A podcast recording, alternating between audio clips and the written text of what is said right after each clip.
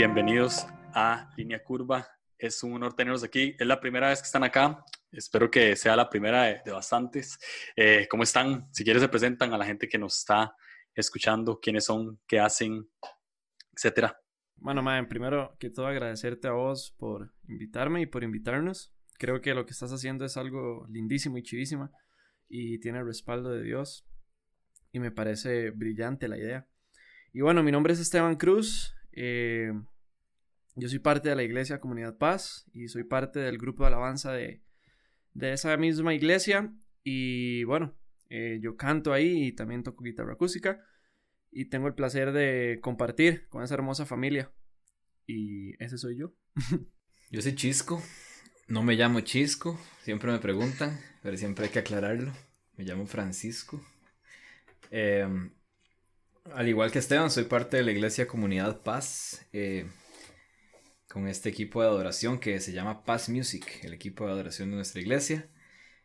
Eh, miembro fundador, podría decirlo, yo creo, porque eh, yo llegué, a esa iglesia hace casi 10 años y ha sido un proceso como de levantar algo casi desde cero, ¿verdad? Entonces tenemos el privilegio de compartir juntos en ese equipo y y ah, lo bonito es que con, Esteban tengo también el privilegio de compartir muchas partes, digamos, administrativas, logísticas. Nosotros somos los, los de los planes, los de las ideas, los que nos subimos en escaleras, los que nos subimos al techo a colgar lo que haya que colgar, los que estamos escribiendo canciones, los que motivamos al equipo, los que organizamos lo que sea que haya que organizar, ¿verdad? Como, como siempre somos los que estamos metidos en todo. Entonces eso somos nosotros y esa es nuestra labor en, la iglesia y, aparte de eso pues soy músico desde muy joven, eh, tengo un proyecto que se llama Ciudad en lo Alto también, pero siempre mi prioridad es la, iglesia donde Dios me tiene en este momento.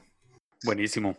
Eh, hace tiempo había, había entrevistado a Chisco para el blog en este mismo formato y recuerdo bastante, o sea, como que ahora lo estaba releyendo antes de hacer estas preguntas y justamente dijiste lo mismo ahorita eh, eh, que dijiste en el blog, que tu prioridad siempre, o por, por lo menos por el momento, siempre ha sido eh, Paz Music por encima de Ciudad en lo Alto. Y pues me parece muy chido en el sentido de querer edificar la iglesia local y honrar donde estás y demás.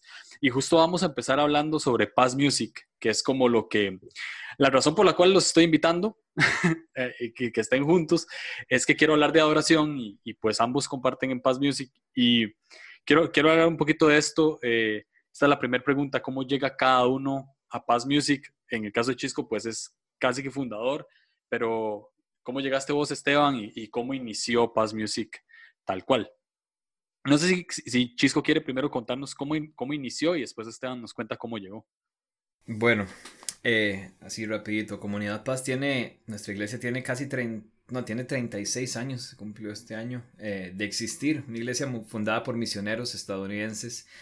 Desde sus inicios, pues estos misioneros traían música eh, en inglés, ¿verdad? Música gringa, y la traducían al español, entonces era como si, como si Comunidad Paz tuviera algo nuevo, algo fresco, algo, ¿verdad? Y, mucha, y gente que he tenido el privilegio de conocer, eh, gente bastante conocida en el ámbito musical también, visitaban Comunidad Paz para, para escuchar estas canciones que eran como algo nuevo, un sonido diferente, algo, y la verdad es que eran traducciones que traían, eh, y estos mismos eh, gringuitos, ¿verdad? tocaban y cantaban en español estas versiones que ellos traducían, entonces siempre hubo como esa, como esa, esa espinita de, de, proponer algo, ¿verdad?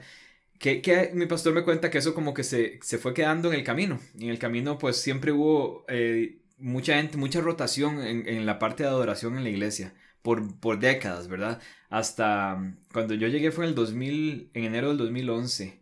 Yo llegué a la iglesia y no quería tocar un instrumento jamás, venía como peleado con la música por diferentes razones y con, la, y, con cosas que me habían pasado por ahí. No con Dios, sino que decidí que, lo mío era, iba, iba a predicar, iba, iba a dar mensajes, pero no iba a cantar nunca más.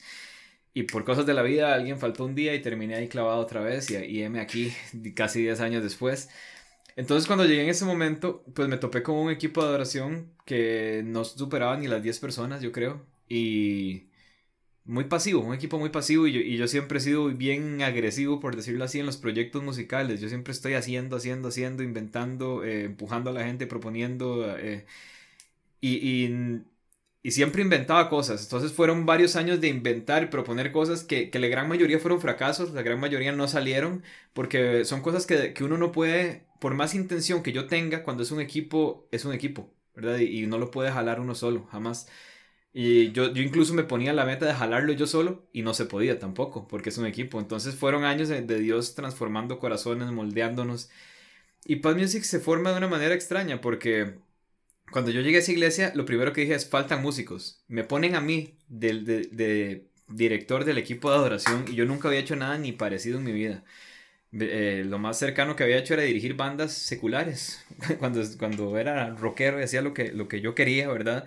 Me pone a dirigir esto y lo primero que, mi primera conclusión fue necesitamos músicos. Cada persona que llegaba un fin de semana a decirme, quiero servir en la música, yo toco guitarra, venga, próximo fin de semana lo ponía a tocar, ¿verdad? Eso es lo primero que uno tiene que apuntar, que no se hace. Entonces de la noche a la mañana pasamos de ser 10 a ser 30 y en medio de todo ese proceso, pues empezamos eh, pues a soñar con cosas más grandes y yo creo que Paz Music nace en el momento en el que empezamos a escribir nuestra propia música, realmente.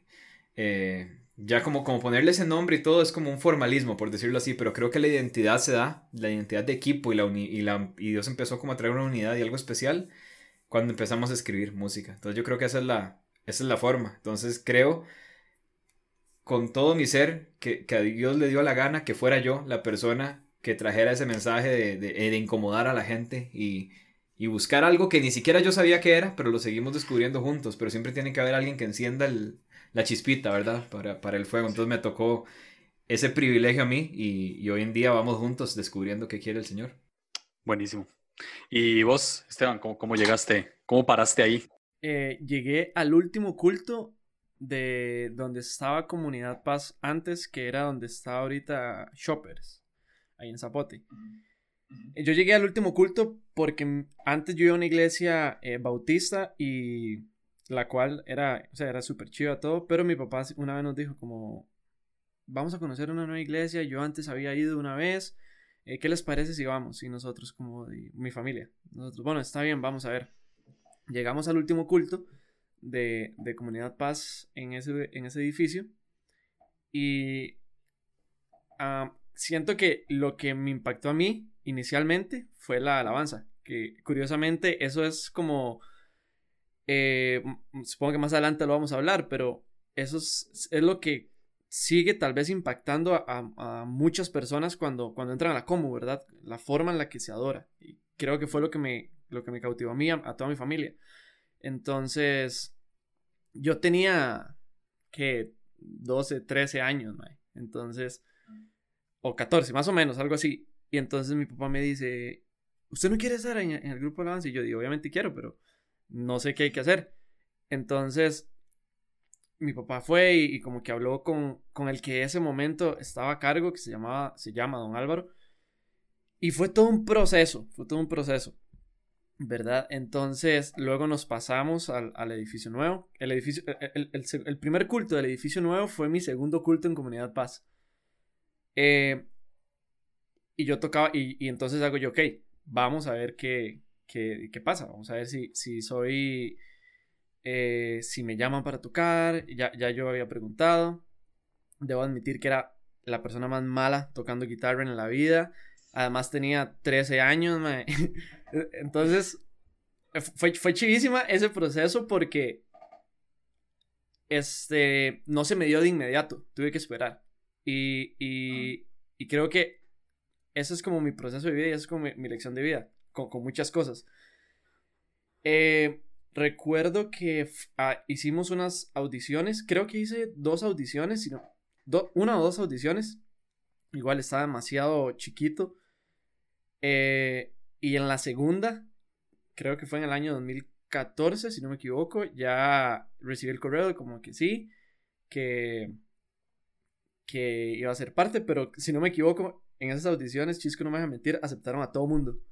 Entonces, entonces, yo iba dentro de esos hasta que me acuerdo que en los 12 días de ayuno y oración del, del 2015 o 14, algunos de esos dos años, es que no lo tengo bien en la cabeza, eh, Chisco me escribe que, que si quiero tocar un jueves o un martes, bueno, no sé, pero lo tengo así recientísimo en la cabeza, que si quiero darle un jueves, creo que fue como el... Creo que fue como el mensaje más esperado por mí en, en aquel entonces.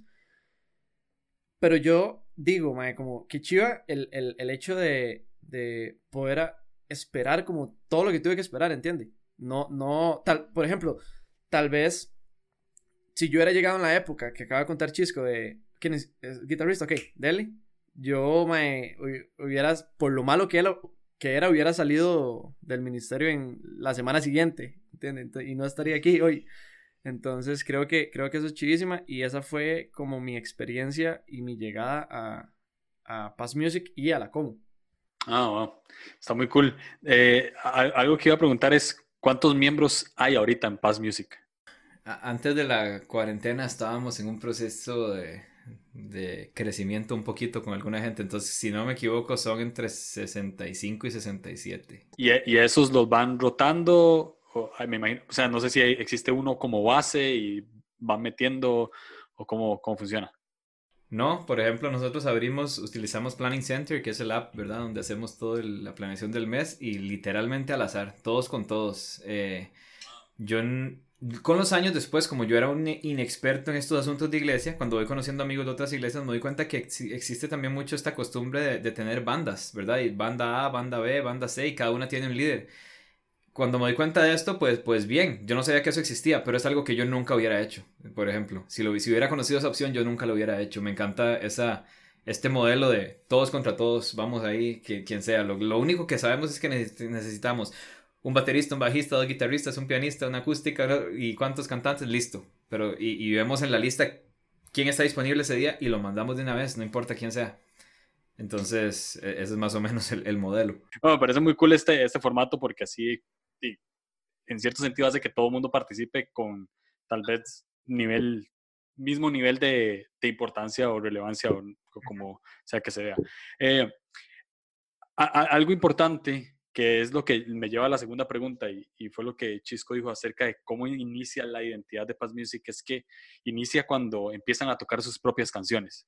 Eh, no todas las iglesias tienen sus propias canciones. Eh, de hecho, yo me atrevería a decir que la mayoría iglesias no tocan canciones propias. Eh, ¿Por qué creen que es tan importante tener sus propias canciones y no cantar siempre las mismas que cantan, eh, o sea, que, agarran de otras iglesias o de otros ministerios? Yo soy un poco intenso, entonces cuando, cuando tuve la ideita de, la idea no fue, hey, escribamos una canción juntos y la tocamos en tal evento de la iglesia, sino que la idea mía de una vez y creo que todos en el equipo se acuerdan, fue pongámonos la meta de erradicar toda canción que no sea nuestra. ¿Verdad? Así de una vez, eso, fue mi mensaje. Y sí, entonces, yo les decía que cuando toquemos una canción de alguien más sea porque agrega un valor especial, un valor agregado, por decirlo. Eh, si voy a tocar, por ejemplo, hermoso nombre de Hilson es porque vamos a hablar del nombre de Cristo ese fin de semana y necesitamos una canción especial para eso y sea un especial, ¿verdad? Pero que lo nuestro, eh, que, o sea, busquemos qué quiere decirle Dios a esta iglesia y confiemos en que si Dios me habla a mí o me pone algo en mi corazón o siento algo y lo hago canción, es para ese lugar y para esa iglesia y para ese pueblo que Él me puso a dirigir. Igualmente le, he tratado de transmitir eso a todo el equipo. Eh, me acuerdo un amigo, yo le decía, me decía, sí, pero yo soy bajista. Y yo, pero ¿qué es ese pensamiento? Le dije, si Dios pone algo en tu corazón, vos sos parte de este equipo que Dios puso a dirigir a este pueblo hacia su presencia en adoración. Si Dios pone algo en tu corazón, tráelo a la mesa, porque definitivamente es algo que Dios quiere para este lugar y para este momento específico. Y entonces hemos tenido gente que dice, yo nunca he escrito una canción, no importa, tráigalo a la mesa. ¿Qué estás sintiendo? ¿Qué te está hablando el Señor? ¿Qué versículo eh, te ha impactado últimamente? Y escribimos canciones juntos, aunque la persona nunca haya escrito una canción, no sepa cómo hacerlo, no se atreven, porque la verdad no hay que saber. Yo creo que es, como un musculito, uno lo va ejercitando y ya. Pero mucha gente dispone esa excusa, es que yo no sé hacerlo. No, yo tampoco, yo hasta la fecha no sé hacerlo. O sea, si nada más hago lo que sale y, y cada vez va saliendo mejor que antes, ¿verdad? Pero eh, la importancia para mí es esta, sencillamente. Eh, Y, este es el ejemplo que siempre pongo y esto lo he repetido un millón de veces porque es el mismo discurso siempre. Siempre uso el mismo. Es... es... Me acuerdo que, que estaba con una persona sentado en la playa, en Guanacaste, aquí en nuestro país. Acababa de conocer a un muchacho que dirigía la adoración en una iglesia muy pequeñita allá y nos pusimos a conversar un poco y él me dijo, eh, yo, yo acababa de tocar en un festival de surfos y era un festival de Christian Surfers, entonces yo toqué ahí y me acuerdo, estaba Giancarlo Calderón y otros amigos y tocamos todo y yo me quedé hablando con este muchacho y él me decía, yo quiero escribir canciones para mi iglesia, siento que es, que es mi llamado. Y en ese momento yo nunca había escrito una canción para Comunidad Paz, yo solo escribía para mis proyectos personales y y hablando con él, tuve como esta revelación. Yo le, yo le empecé a decir a él cosas como si yo hubiera escrito canciones para mi iglesia toda la vida. Y cuando termino de hablar con él, voy después manejando y, pensaba, eso que le acabo de decir a él es para mí completamente. Lo que le dije fue esto, le, le dije, en ese momento estaba muy de moda con todo de Hilson, ¿verdad? Que tenía aquel grito de, de barra de estadio impresionante. En eso, cuando, cuando Esteban llegó a la Como, esa era la canción que tocábamos todos los domingos y aquello se descontrolaba por completo. Em, entonces yo le puse el ejemplo a él y le dije, ok, esa canción cuando la tocamos, la iglesia se cae. Es como si el techo se cayera a pedazos y todo tiembla y pensar que esa iglesia no fue escrita para mí, eh, esa canción no fue escrita para mi iglesia, ni para este tiempo, ni para este lugar, ni para este pueblo que yo dirijo. ¿Verdad? Eso me, generó a mí inmediatamente como una necesidad de saber qué es lo que, lo que Dios sí tiene para este pueblo, para esta iglesia, para este momento específico. Y esa tarea me toca a mí, ¿verdad? Entonces, con esto no quiero decir que es una obligación y que toda iglesia debería, debería hacerlo y que ese es el camino correcto. No, para nada. Lo que digo es que deberíamos intentarlo, porque nosotros nos hemos llevado una clase de sorpresas y Esteban sabe que es cierto, nosotros escribimos una canción y sabemos que si este domingo decidimos que vamos a tocar esa canción por primera vez, la tocamos y la iglesia la canta como si la conociera de toda la vida. Y yo no creo que es como, ah, es que es muy fácil, es que es muy, muy predecible. Sí, son fáciles, las hacemos sencillas para que la gente pueda unirse. Pero es algo que va más allá. Es como si Dios la hubiera puesto ya en los corazones de esa gente cuando se levantaron ese domingo en la mañana y ya vinieran con, con ese chip listos para declarar esto juntos que el Señor nos puso como iglesia. Es, es algo impresionante. O sea, para mí es una de las cosas más sobrenaturales que he vivido en la vida. Y sabemos siempre de antemano, nosotros hacemos lo mejor y tratamos de que sea una canción que a todos nos mueva. Si a nosotros nos mueve algo, a dos de nosotros o a los que la escribimos, sabemos y confiamos que Dios tiene algo especial para la iglesia con esa canción. Eh, entonces yo creo que la importancia de esto es que no se nos pase la vida pensando qué hubiera pasado si, ¿verdad? Yo creo que estoy seguro que cualquier iglesia, cualquier equipo de adoración que intente esto, se va a llevar una grata sorpresa y va a ser sorprendido por Dios. La iglesia va a ser sorprendida con Dios, pero sí tengo muchos amigos que sé que sus pastores, su liderazgo no los deja, no se los permite, porque tal vez tienen el temor de que las canciones que hagan vayan a ser pésimas comparado a una canción de Marco Witt que es increíble, ¿verdad? Y un solo, yo les digo, las primeras canciones que hagan van a ser pésimas, es un hecho. Pero la iglesia los va a ver probablemente como, ay, qué lindo, qué linda iniciativa, qué, ¿verdad? No va a ser un mover así impresionante, ¿verdad? A la primera vez, probablemente no. A menos que tengan experiencia ya haciéndolo. Pero hemos, hemos vivido ese proceso y creo que es la importancia está en que hay algo que Dios tiene para cada lugar. Y no es que seamos iglesias diferentes, somos un mismo cuerpo, está bien. Pero no va a pasar lo mismo nunca si yo toco esas canciones que, Dios puso en mi corazón para Comunidad Paz en ese tiempo en que Comunidad Paz estaba pasando por esto y que el pastor está predicando de esto y que nos pusimos de acuerdo con esto. No va a pasar lo mismo si voy y lo toco en otra iglesia el fin de semana siguiente porque Dios quizás está trabajando algo diferente con ese pueblo. Y termino con esto. La gran eh, cosecha de canciones de nosotros anual se da a principio de año un evento que Esteban lo mencionó, que son los 12 días de ayuno y oración. Son 12 días seguidos donde hay 12 noches de adoración completas con toda la iglesia y todo el mundo. Nosotros escribimos durante fin de año para tocar en enero, en esos días de ayuno, y siempre tienen un tema central. Y, lo, lindo es que escribimos puestos de acuerdo con eso que, que Dios está trayendo a la mesa, que ese tema lo ponen los pastores, no nosotros. Entonces, eh, cuando llegamos a tocar esas canciones, la iglesia las canta como si las conociera toda la vida, pero a la vez Dios está amarrando algo. Por ejemplo, este año en enero el tema era escrito está y nos enfocamos en declarar la palabra con esas canciones y, y ser muy bíblicos, digamos. Entonces Dios hizo algo increíble y yo creo que esa es la importancia de, saber que Dios tiene algo más, me parece. Sí. Eh, en tu caso, Esteban, eh, ¿cuál crees que es la importancia? O sea, ya Chisco habló cosas como muy impresionantes e incluso en, eh, tocó entre líneas como tema logística y así. Pero digamos, de, de, manera personal, yo te pregunto a vos, Esteban, ¿qué es, qué, ¿por qué es tan importante tocar una canción de Paz Music en Comunidad Paz en vez de otra de otra iglesia? Creo que claramente va muy ligado a, lo que, a, a, todo lo que acaba de decir Chisco porque es como la misma esencia, pero como lo acabas de decir muy personalmente, es como eh, entregarle algo a Dios. O sea, es como literal la parábola de los talentos. Eh, Dios nos ha confiado cosas. Eh, ¿Y qué estamos haciendo con eso? Literal, ¿qué estamos haciendo? Dios nos ha confiado inteligencia, nos ha confiado dones, nos ha confiado talentos para tocar una guitarra, talentos para cantar. ¿Y qué estamos haciendo solo con eso? Eh, entonces, yo, yo me pongo a pensar eso. O sea, si Dios me ha dado todos esos talentos a mí, el hecho de que no estoy diciendo que esté mal cantar canciones de, de, de, otros artistas, de otros grupos, no. Pero si me ha dado esos talentos a mí, yo no puedo usar esos talentos para cantar canciones como de Hillsong o de Evan Craft o de X artista, ¿verdad?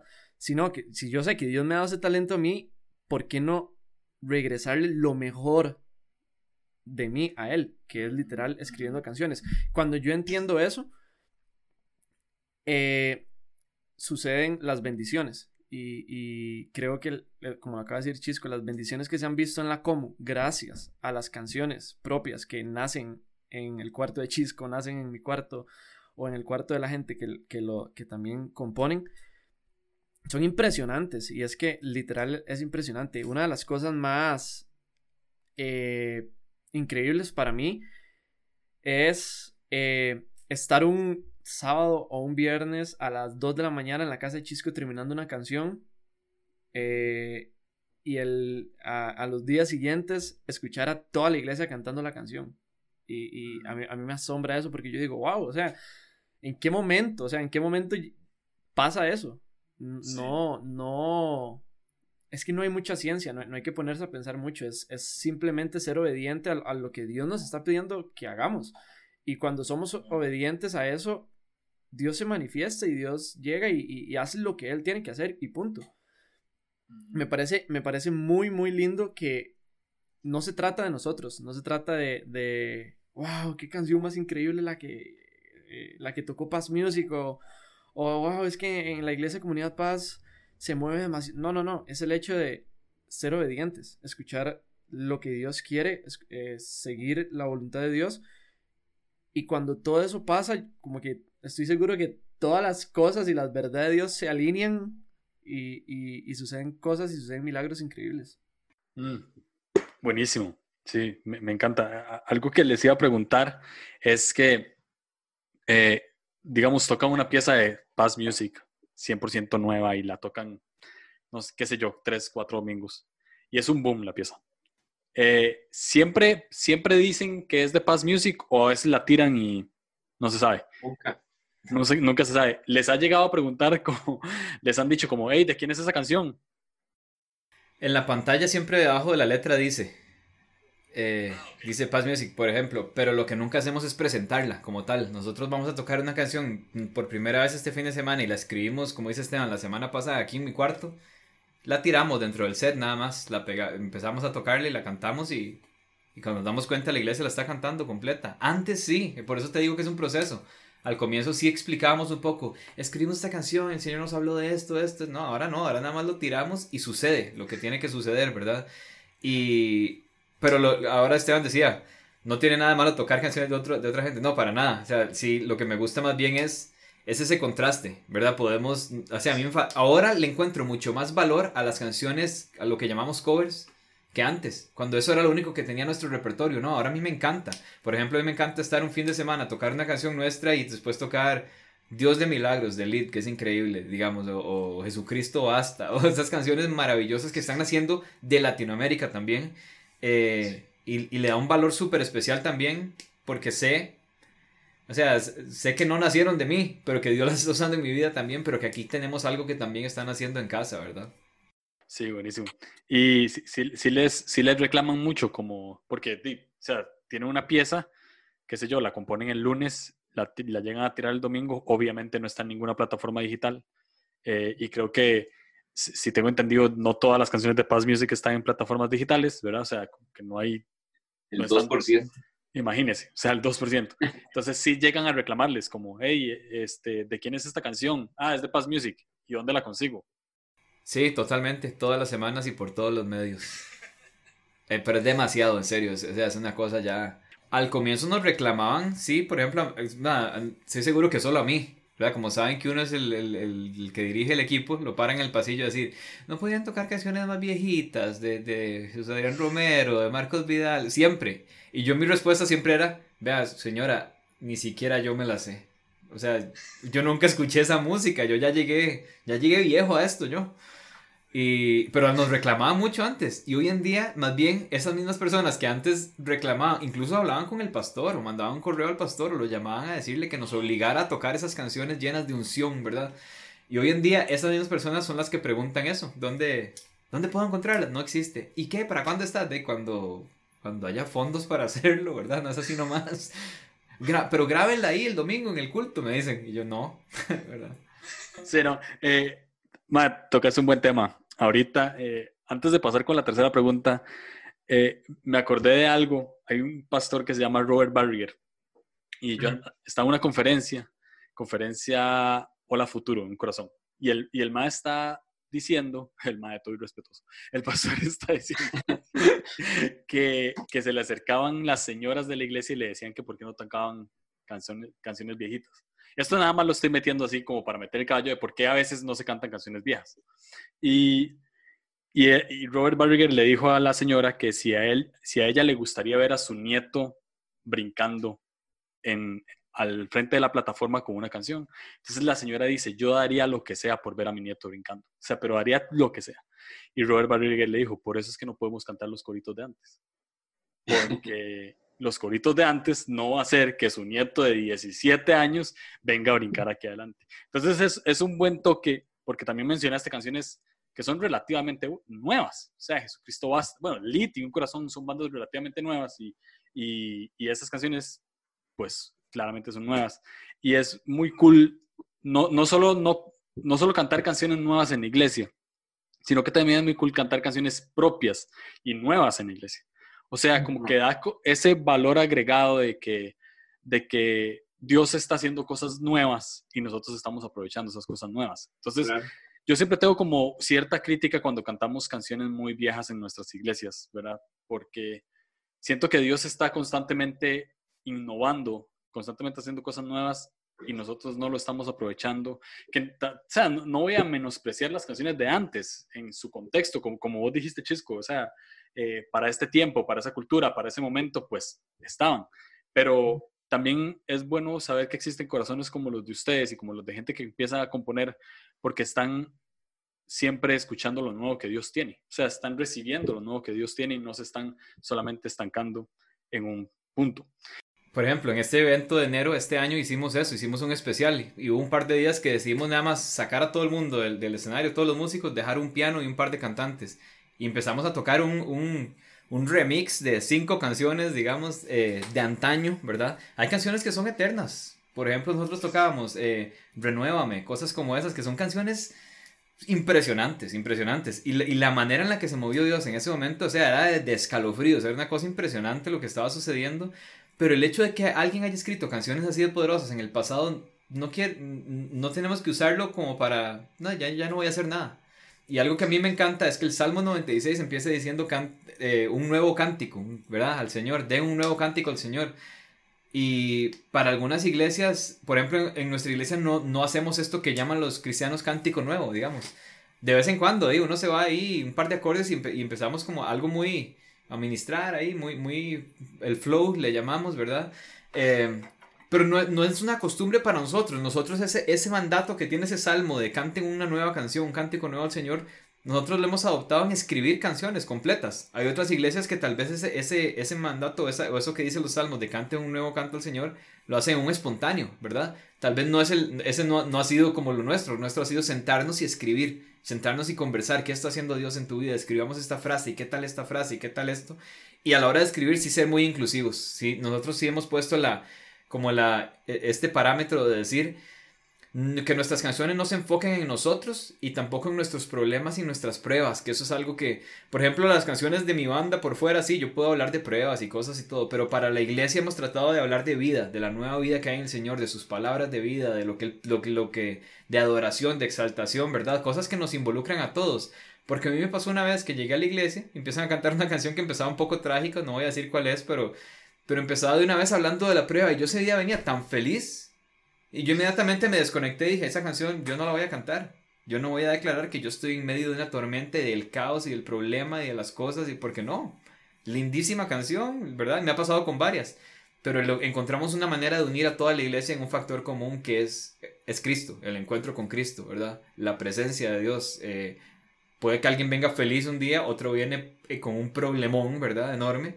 Pero nos encontramos juntos en el hecho de que vinimos a buscar al mismo Salvador. Entonces, nos sentamos y empezamos a, compartir. Esteban puede decirme que estaba pasando por una temporada súper complicada y todo, pero tratamos de sacarle juntos la parte, esa parte en común, que es a dónde te llevó Dios, qué hizo el Señor, ¿verdad? Y, ahí, y ahí sacamos las canciones. Entonces, sí, creo que hemos, hemos las canciones viejas como un valor agregado poderosísimo. Este año fue impresionante cuando tuvimos esa experiencia. Y cada cierto tiempo lo hacemos.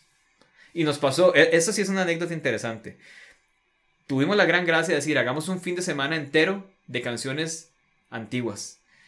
Trajimos un, cuarteto de, vientos, trompetas, sax y todo el asunto. Y dijimos, vamos a hacer un increíble. Empezamos con Al que es digno de Marco Witt y era, impresionante. Montamos algo increíble. Las señoras ancianitas nos paraban en los pasillos el primer día, el, primer servicio, decir, pero ¿por qué tocar esas canciones tan, tan aburridas y tan viejas? Nos decían, te lo juro. O sea, nosotros lo quisimos hacer por esa gente que antes hablaba y nos decía esas cosas. Fue, fue como un regalo para ellos. La misma gente adulta nos decía, no, toquen las de ustedes, Dios está haciendo algo muy lindo. Y le fueron a decir al pastor y a quejarse con el pastor de por qué habíamos tocado un fin de semana completo de canciones antiguas. Y yo no podía creerlo. Tuvimos que, en la noche tuve que llamar a los músicos y decirles, quitemos un par de esas canciones antiguas y metamos esta y esta, para por lo menos nivelar. Quisimos hacer una gracia y no nos salió. sí, es como que a nadie se le cae bien al final. Ah, exactamente. Muy bien. Ahora, eh, Esteban dijo que a veces compone él, a veces compones, eh, compones vos, Chisco, a veces componen otras personas, ¿verdad? Eh, pero ustedes dos componen, ¿no? O sea, canciones de Paz Music a veces salen de, de ratos en, en, sus cuartos o en el cuarto uno de los dos. a la hora de componer, ¿qué los inspira? Mae, personalmente, eh, como dijo Chisco, tal vez no las batallas, porque a veces, a veces como que la gente malentiende la palabra entre proceso y batalla. O sea, como que asimilan que es lo mismo, como, ok, yo estoy pasando un proceso. O sea, no, no necesariamente que yo esté pasando un proceso quiere decir que yo esté pasando una batalla. Entonces, mucho de lo que me inspira a mí son los procesos, o sea, etapas, o sea, tiempos que yo estoy pasando. Y también eh, que la iglesia está pasando. Por ejemplo, eh, el año pasado, no mentira, para este año, eh, recuerdo que Chisco hicimos un grupo con eh, Chisco, yo y, otro, otro amigo de, de, Paz Music, y Chisco nos dijo, enfoquémonos en escribir solo cosas que exalten a Dios, nada más. Y entonces, claro, uno dice, es, es, es increíble el hecho de, de, de ser guiado así. ¿Por qué? Porque es mil veces más como no fácil, sino más certero y más verdadero escribir algo de las verdades de Dios que no son pasajeras, que son eternas, que son para siempre, que escribir algo de tal vez mi eh, tormenta y mi batalla, que yo sé que se va a terminar, que yo sé que va a acabar, que yo sé que eh, no es para siempre, ¿entiende? Entonces, creo que cuando, cuando lo enfoco en, ese sentido o cuando me pongo a pensar en, en qué, qué, me inspira a, escribir a mí personalmente es eso, es tal vez en, las verdades que Jesús tiene, en, en, los procesos que Jesús nos hace pasar, eh, que creo que son procesos de aprendizaje, procesos increíbles, procesos chivísimas, pero que siempre va a haber algo que tenemos que aprender, siempre va a haber algo que tenemos que rescatar. Y eso lo junto y, sale algo. Ahora, un poco de, para contarles un poco más, siempre, siempre, siempre que tengo una canción, se la manda a Chisco. Y le digo, Mae, aquí está esto, ¿qué le parece? ¿Qué le hacemos? ¿Qué no le hacemos? Chisco es como mi, visto bueno, literal. Entonces, y, y es, es increíble eso porque, vamos a ver, yo, yo, yo puedo llegar y decir, ok, tengo esta canción lista. Hay personas que dicen, ok, la tengo lista ya, pero en lo personal, a mí siempre me gusta, eh, en este caso, mandársela a Chisco porque sé que Chisco puede estar pasando otro proceso que yo, que, diferente al mío. Que ese proceso de Chisco le puede agregar valor a la canción que yo estoy escribiendo. Y entonces, creo que eso es más que todo como mi experiencia y, parte de lo que me inspira. El hecho de declarar vida, como lo dijo Chisco, es que hay que declarar vida porque ¿para qué declarar muerte? ¿Para qué declarar derrota? Eso ya está vencido. Eso ya, eso ya Jesús ya lo pagó, Jesús ya lo venció. Y, más bien tenemos que adorar al que venció eso y no al revés. Sí, muy bueno eso. Muy bueno. En tu caso, Chisco, ¿qué, qué te inspira? A mí específicamente la gente. Digamos, la, en, en, este caso, si hablamos de Paz Music, la iglesia, realmente. Y con eso me refiero, por ejemplo, desde, desde los niños hasta los viejitos, por ejemplo.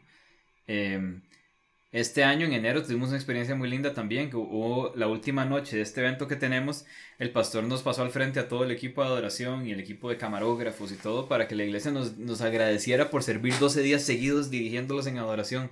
Los primeros que pasaron fueron los niños de la iglesia a darnos un abrazo, ¿verdad? A decirnos gracias por lo, por lo que hacíamos. Eso a mí me reventó completamente, ¿verdad? Y no solo eso, sino que al final terminamos con una fiesta, así, con las canciones más violentas que tenemos. Y los, los que se subieron al escenario fueron los niños, a saltar con nosotros y todo. Entonces, ahí es donde, donde yo pienso, y, y vos ves los videos de, de, nuestra iglesia, a veces me, a veces me pasa, me paso horas viendo videos de, de que nunca se usaron para nada. Tomas que hizo algún camarógrafo y quedaron borrosas o lo que sea, no importa. Y notar Ayer me, ayer me puse, de hecho, ayer estaba viendo unos, unos videos porque me encontré una carpeta en un disco duro que, que no es mío, un disco duro de la iglesia. Y dije, wow, yo no había visto esas tomas, qué increíble. Y ponerme a ver abuelitos, eh, ¿verdad? Brincando, incluso. Eh, personas que uno sabe que están pasando por una enfermedad, tienen un bastón en la mano y están ahí, ¿verdad? En el, en el dancing para el Señor, ¿verdad? Eh, es increíble, o sea, a mí eso es lo que me inspira, me inspira a la hora de escribir para Paz Music, digo, yo quiero llevar a todo el mundo a un punto en común en el cual no importa la edad que tengas, ni de dónde venís, ni si esta es tu quinta iglesia y, tan, y te echaron de una, ¿verdad? O te excomulgaron de otra, no importa nada de eso, que haya, que haya un momento especial. Entonces, ahora estaba pensando, mientras estaban hablando de una canción que, que escribimos para este año, fue la primera canción que empecé a tratar de escribir para, esa, para esta nueva temporada de canciones y fue la última en, terminarse, porque la dejé totalmente botada, porque nacieron otras. Y se llama Se trata de ti. Entonces fue muy lindo empezar con eso y terminar con esa, porque la canción, digamos lo que en, el puente de esa canción dice algo sencillo, dice, se trata de ti Jesús, se trata de tu obra en la cruz. Eh, y después dice, por tu gracia que puedo vivir, se trata de ti. Entonces, escuchar a la iglesia declarando eso que lo diga un niño, que lo diga un adulto, que lo diga un divorciado, que lo diga alguien viudo, que lo diga alguien que está padeciendo una enfermedad, que lo diga alguien sanísimo, ¿verdad? Que lo diga quien sea, el, de, el, que, el que ha vivido situaciones económicas complicadas, el que viene de una familia millonaria, no importa. Pero que alguien diga, se trata de ti Jesús, se trata de tu obra en la cruz, nos pone a todos en el mismo plano. Entonces, a mí lo que me inspira siempre es, imaginarme la gente y y sinceramente yo cuando estoy componiendo me encanta cerrar los ojos e imaginarme la iglesia. Ya, yo ya los veo cantándola. Entonces, e, esa es como la manera. Y hay canciones que inmediatamente yo digo, esto no, esto no va para, la, para nuestra iglesia. Porque no me imagino, no, no, no lo logro ver. Digo, no, no, no veo a la iglesia entera cantándola porque tal vez toca un tema un poco más personal, más específico. Y si escuchar las canciones, por ejemplo, de Ciudad en lo Alto, que es la otra cosa para la que yo compongo, es muy diferente la letra. Son realmente cosas mucho más... Son para ir manejando y, y la escuchaste en la radio y te pusiste a llorar y tuviste que hacerte a la orilla de la calle, ¿verdad? Es ese tipo de canción. Eh, otras, estas otras son como canciones comunitarias. Es para que ojalá todos levantemos las manos juntos, todos al mismo tiempo, todos, ¿verdad? Y estas otras canciones que escribo son para alguien específico, en un momento específico, ¿verdad? Es otra cosa. Entonces la gente creo que es lo que me inspira en este caso. No, está muy bueno. Eh, esto me lleva a la cuarta pregunta, que honestamente, tengo, que darles muchas gracias porque muchas entrevistas que he hecho, meter la siguiente pregunta me, me, cuesta un toque, ¿verdad? Porque como que son temas como diferentes. Pero en estas, como que las respuestas que han dado van aterrizando a la siguiente pregunta. Porque eh, obviamente todos sabemos que, que, la alabanza y la adoración, el tiempo musical en una iglesia es vital, ¿no? O sea, para crear un ambiente... Eh, da, como pie al mensaje, da conclusión al mensaje, o sea, como que se une bastante al inicio, al final. E, es súper importante la alabanza y la oración en cualquier iglesia. O sea, creo que no, no conozco iglesia, por lo menos, y si, y si existiera, sería demasiado rara una iglesia que no tenga tiempo de alabanza y de oración. Eh, sabemos que es un complemento, 100%. Eh, pero en sus propias palabras, Ahora que Chisco estaba hablando acerca de, que se imagina la iglesia cantando esas canciones, con base a esto, o sea, eh, teniendo eso en mente, ¿por qué creen ustedes, en, sus propias palabras, que es tan crucial tiempos de alabanza y adoración en nuestros servicios? ¿Por qué, ¿Por qué lo necesitamos tanto? O sea, ¿por qué tiene que ser parte del programa, parte de la logística? ¿Por qué tiene que haber un director musical? ¿Por qué tienen que haber músicos arriba? ¿Qué creen que, nos lleve a tener esos tiempos? Voy a decir algo un poco salvaje, pero yo creo que es simplemente cultural y es una costumbre. Em, hay un libro que yo estaba leyendo que justamente menciona eso, dice, ¿por qué cantamos antes de recibir la palabra? Porque así se hizo en la época de la Reforma. y esa es la respuesta que da ese autor y yo digo, es que así de simple es. Podríamos cantar al principio, al final, en el medio, podríamos cantar la palabra un día entero y no tener el mensaje, ¿verdad? Entonces, yo, yo creo que es más bien, es algo lindísimo. O sea, yo, y yo creo que tenemos, yo creo que toda iglesia, todo equipo de oración debería parar un momento, hacer una pausa y decir, ok, sí, definitivamente esto es algo cultural porque la adoración no es música. Pero ya que la tenemos y la podemos hacer, qué está aportando y qué está trayendo a, nuestra iglesia, a la mesa de nuestra iglesia, ¿verdad? De, yo creo, yo soy músico, yo amo la música, me encanta eh, adorar a Dios con la música, me fascina. Una de las cosas que me inspira para escribir es escuchar música. Estoy escuchando una canción y me dio durísimo esa frase o esa canción y digo, yo quiero escribir. Me voy y agarro la guitarra y me pongo a escribir. Y yo sé que Esteban también, a veces uno está oyendo música y dice, wow, o sea, si Dios le reveló eso a esa persona, yo quiero buscar a dónde se buscó, ¿verdad? Para ver qué hay. Entonces, creo que la importancia está...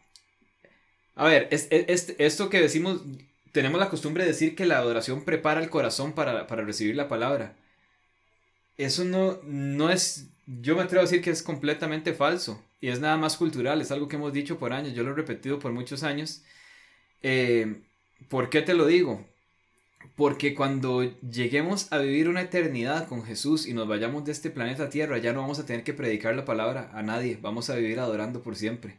Y eso lo dice Apocalipsis, por la eternidad.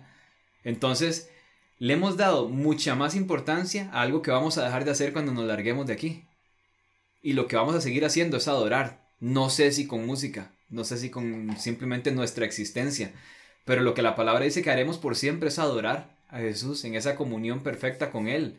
No le vamos a tener que predicar a nadie porque ya todo el mundo va a estar ahí con Él, ¿verdad? No tenemos que convencer a nadie. Le hemos dado el lugar principal a aquello que vamos a dejar de hacer. Y no estoy diciendo que lo quitemos de ese lugar, lo que estoy diciendo es que la palabra predicar la palabra es declarar la, la, palabra, proclamarla. La adoración debería ser también una proclamación de esas verdades y de esa palabra. La oración en nuestros tiempos de intimidad debería ser un tiempo para declarar lo que consideramos que es verdad. Los tiempos de ayuno, si practicamos el ayuno, debería ser un tiempo para acercarnos más a esa verdad, ¿verdad? Todo debería girar alrededor del conocimiento de Cristo.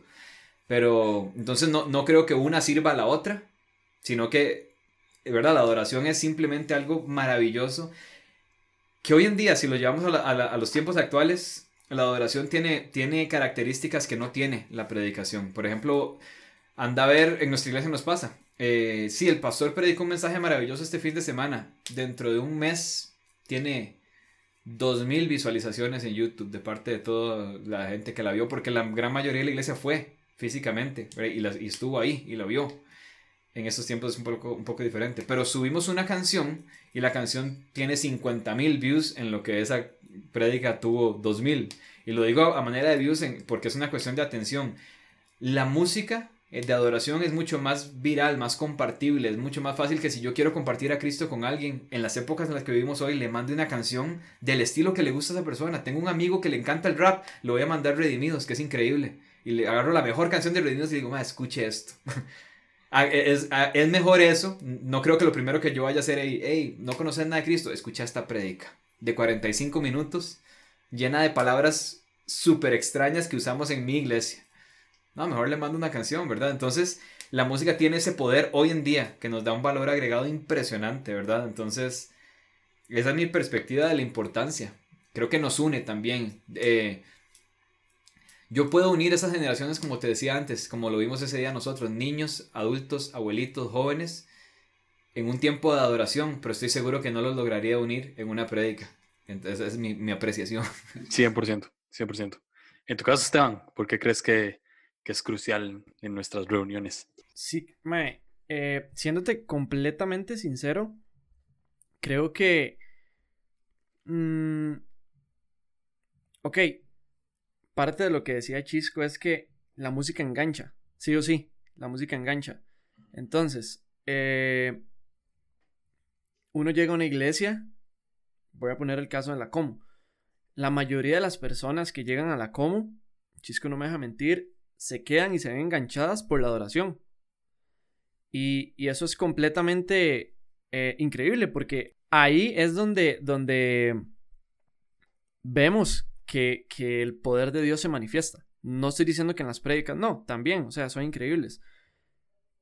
Pero realmente y, personalmente, yo he visto el poder de Dios manifestado en mi vida, en mi iglesia, en las personas de mi iglesia, en el, en el equipo en el que estoy, eh, mediante la adoración. Y, y no sé si es que tenemos un corazón más sensible o no sé, la verdad es que no sé, y, no me interesa saberlo, no me interesa buscarle como la explicación de el por qué eh, como que los corazones se ponen más receptibles al, momento de orar. No importa, el eh, o sea, me importa más en, llegar a la conclusión de, saber que si la adoración está funcionando para enganchar a las personas, tengo que hacerlo y tengo que hacerlo apasionadamente y tengo que hacerlo eh, con excelencia, tengo que hacerlo de una manera excelente porque ahí es donde Dios se, va a manifestar, ¿verdad? Eh, todos hemos escuchado que en medio de la adoración suceden milagros. Todos hemos escuchado que en medio de la, adoración las personas se sanan.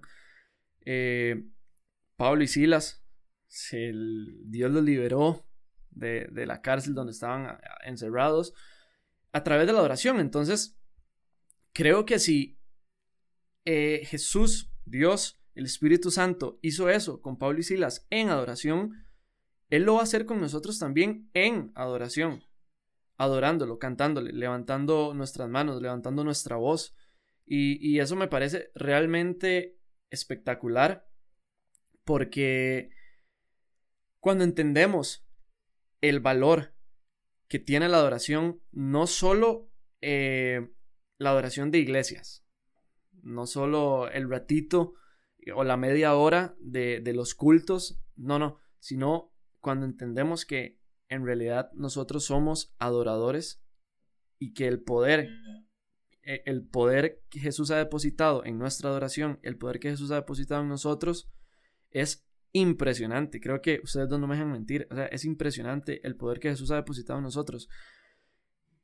Y creo que una manera muy, muy, muy acertada de, expresarlo y de sacarlo y, de darlo a, conocer a Jesús y a su poder es adorándolo. Y creo que eso es como lo crucial para mí de, la adoración.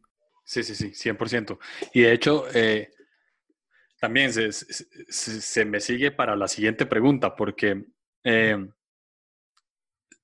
ah, creo que fue Chisco el que mencionó que cantar, o sea, adorar no simplemente es cantar, o sea, va, es algo mucho más que eso. Y, y una pregunta que, que generalmente yo me hago cuando estoy desenfocado en lo que estoy haciendo es, ¿por qué hago lo que hago? ¿Sí? O sea, es como lo que yo me... Si, si ya yo estoy descarrilado, entonces yo digo, ¿qué madre, ¿por qué estoy haciendo el podcast? ¿Por qué, ¿Por qué tengo un grupo conexión casa? ¿Por qué predico? O sea, ¿por qué hago lo que hago? E, es algo como que me llega a centrar. Ahora, eh, en cualquier momento, cualquier músico, antes de ir a, de ir a tocar, en, puede ser que esté en alguna etapa de su vida un poco extraña, confusa, no sé, y, y llegue desenfocado en por qué hace lo que hace pero en ese momento como que sabe y se da cuenta que no está solamente cantando, sino que también está lo que nosotros llamamos ministrando. Entonces, mi pregunta sería, ¿cómo definen ese peso adicional que llamamos ministrar? O sea, ¿cómo, cómo ustedes saben o cómo ustedes concientizan, no sé de qué manera puedo direccionar bien la pregunta, pero cómo concientizan el hecho de que estoy, estoy con un micrófono, estoy cantando una canción que nació en mi cuarto o una canción que, que nació en el cuarto de alguien en Australia o en México o en donde sea. Pero realmente lo que estoy haciendo es transmitiendo algo. O sea, estoy ministrando. ¿Qué, qué, creen que, que, pone ese peso adicional?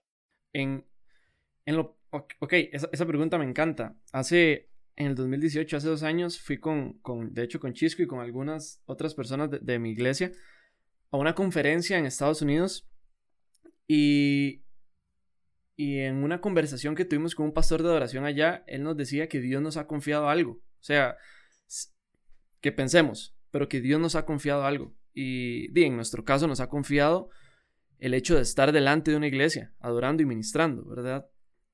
Entonces, él nos ponía un ejemplo increíble y que se lo resumo. Y o sea, él nos decía, perfectamente Dios es el que puede estar ahí. Dios puede enviar ángeles para que ministren perfectamente mejor que ustedes. Ángeles sin pecados, ángeles sin manchas, ángeles sin pasado, sin nada, ángeles que sean completamente perfectos. Pero Él ha confiado en ustedes para que ustedes lo hagan. Y es por algo, ¿verdad? Entonces, creo que ese peso adicional que vos estás diciendo, tenemos que entenderlo así, que, que Dios nos ha confiado el hecho de poder adorar y de poder ministrar tenemos que entender que Dios puede hacerlo Él, Él puede mandar ángeles que lo hagan, pero Él dice, no, yo quiero que ustedes lo hagan. Y es por algo, ¿verdad? Entonces, eso, eso me voló la cabeza la vez que lo escuché, porque yo decía, ¿cómo Dios va a confiar en mí? Si soy imperfecto, si soy lleno de pecados, si soy lleno de manchas, de culpa aquí, allá, allá. Pero en el momento que, que yo me pongo a pensar en todo eso, Dios quita sus pensamientos y dice, hágalo. O sea, hágalo sin importar todo eso que usted está pensando, porque eso ya yo lo borré, número uno. Y número dos, si yo le estoy confiando algo a usted, es para que usted, uno, no se lo guarde. Y dos, para que usted lo explote, sin importar quién es usted, sin importar las propias pensamientos que usted se ha creado o que yo me he creado de mí mismo, sino que ok, dele, o sea, hágalo con todo, hágalo con pasión, hágalo con amor, hágalo con excelencia, porque yo se lo he confiado, ¿verdad? Entonces, eso es como el, en lo personal, eh, lo que puedo decir de esa pregunta que sí me parece demasiado eh, rica, como decimos aquí en Costa Rica, ¿verdad? Y, aprovechable. No, buenísimo. En tu caso, Chisco. Sí, primero, ¿por qué lo, por qué lo hacemos? Yo creo eh, creo que tiene, para, mí tiene mucho que ver con, el hecho de que te, tengo la oportunidad de, poner, de poner en las personas palabras de adoración para el Señor. Entonces, la razón de por qué lo hago, creo que es la misma razón de por qué, por qué, por qué existimos, ¿verdad? Existimos para adorarlo a Él, para darle gloria a Él. Nacimos para, Él nos creó para Él, así como, como uno le empieza leyendo Génesis y Él crea todo porque le dio la gana y porque era, y, vio que era bueno, le encanta. yo me imagino, yo me imagino a Dios sentado viendo lo que acaba de crear diciendo, me quedó increíble. Y que para poner la cereza al pastel, crea al hombre y después a la mujer. Y dice, es, la corona de la creación, es verdad, es lo, que hacía falta, es lo mejor de todo. Nos creó para su disfrute, por decirlo así. Entonces, yo no puedo hacer que mi vida se trate de mí cuando, cuando fui creado con un propósito principal, que es el de, el de, pues, darle gloria a Dios con todo lo que yo hago. Entonces, creo que la razón, pues, si hablamos de lo que yo hago a la hora, por ejemplo, de dirigir la adoración en la iglesia, yo pienso esto, cuando Jesús vuelva, según yo veo en su palabra, Él no va a venir por música, ni por estilos, ni por canciones, Él va a venir por su iglesia, por su novia, dice la palabra. Y eso a mí me impresiona, porque digo, nosotros tenemos que, tenemos que estar manteniendo a, la, novia linda, bonita, perfecta, eh, llena de palabras increíbles para cuando venga Jesús, porque viene por ella, no viene por la música que tocamos, viene por, viene por, por una iglesia que, que ha sido transformada, ¿verdad? Entonces, ¿por qué lo hago? Yo creo, yo siempre tengo esa, como, no es un peso, sino es como, es una carga y no es una carga que me pesa, más bien, eh, para decirlo de alguna forma. Es una carga, es algo lindísimo de cargar donde yo digo, tengo una responsabilidad y un privilegio de poner en, en esta iglesia palabras de adoración y exaltación, verdad y palabra de Dios en las bocas de las personas, ¿verdad? Para que le den gloria a Él. Y ahora, la palabra ministrar es interesante porque, como te digo, yo no crecí en la iglesia, llegué con 19 años a los pies de Cristo, ya bastante deteriorado. Y, cuando conocí al Señor no fui a la iglesia por siete años. Siete años después puse un pie en una iglesia por primera vez y empiezo a conocer esta palabra, ministrar, entre otras, que hasta la fecha no comprendo. Em, pero, pero para mí, ahora lo dijiste de una manera muy chiva, o sea, como la diferencia, el, factor diferenciador, creo que es a lo que te estabas refiriendo más o menos, ¿verdad? Eh, yo puedo ser músico y puedo cantar canciones y todo el asunto, pero cuando estoy ahí al frente, yo puedo replicar esa canción tal como me la aprendí en mi casa y tocarle idéntico. Eso no tiene ningún mérito, cualquiera puede hacerlo. Ok, te doy de guitarra y te digo que vas a ver un tutorial de tal canción. Si vos ves ese tutorial una o dos semanas, estoy seguro que al final de esas dos semanas por lo menos podés medio tocar la canción y replicar lo que acabas de oír y te la sabes, te sabes la estructura de memoria y la puedes tocar y ese no es el chiste de esto, ¿verdad? Porque eso cualquiera puede hacerlo y por eso digo, no hay mérito. El mérito está en, esa administración, esa adoración, ese factor extra, especial, ese ingrediente especial que no podemos poner nosotros, que lo pone el Señor, ¿verdad? Y ahí te llevo directamente a uno de los versículos más reveladores de mi vida, que es cuando Jesús enseña a orar y dice, entra a tu cuarto, cierra la puerta y les enseña el Padre nuestro. Dice que tu Padre que ve en lo privado te recompensará en público. Yo le he estado diciendo al equipo durante este último año tengamos siempre en la mente que el momento en el que llegamos incluso a ensayar, ponemos un pie en ese escenario, estamos todos juntos, ya eso no es un momento privado. La recompensa está en lo privado. Es decir, la recompensa no la vamos a encontrar en el servicio de domingo en la mañana, por más poderoso que estuvo y que se sintió y sentiste lo que pasó, increíble. La palabra dice que se encuentra en lo privado. Es decir, que lo que sucede ese domingo en la mañana, cuando lleguemos todos juntos a ministrar y adorar juntos, tiene que ser un producto de lo que pasó en privado en mi casa.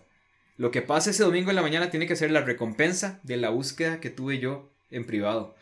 Entonces para mí ahí es donde está el secreto. El secreto está en que si nada más vamos a buscar la recompensa al, servir al Señor semana a semana, no la vamos a encontrar, número uno, y no vamos a estar haciendo nada especial. Estamos siendo músicos y estamos replicando una canción, sea nuestra o sea de quien sea, está, nos la aprendimos y la estamos tocando. Y estamos creyendo que algo real está sucediendo cuando puede que sean emociones. Pero mi manera personal de asegurarme que no son emociones es hacer la tarea y buscar en privado para estar seguro que cuando llegue ese momento público, lo que voy a recibir es una recompensa, ¿verdad? Wow, está muy bueno. Y algo que se me vino a la mente es que, eh, no sé si es, un, versículo o, en algún lado lo leí, de que Dios, Dios colabora con nosotros. Y eh, eh, hay algo que es medio controversial para la gente, para mí no es tan controversial. No sé si pensarán igual a mí, no sé si me estaré metiendo un problema ahorita, pero yo no creo, o por lo menos no le doy tanto peso a las palabras cuando alguien me dice que Dios me quiere usar, porque no, no siento que yo sea un objeto para ser usado. Ahora, yo entiendo el corazón que hay detrás de, pero, pero me gustaría mucho cambiar la palabra usar por Dios quiere colaborar.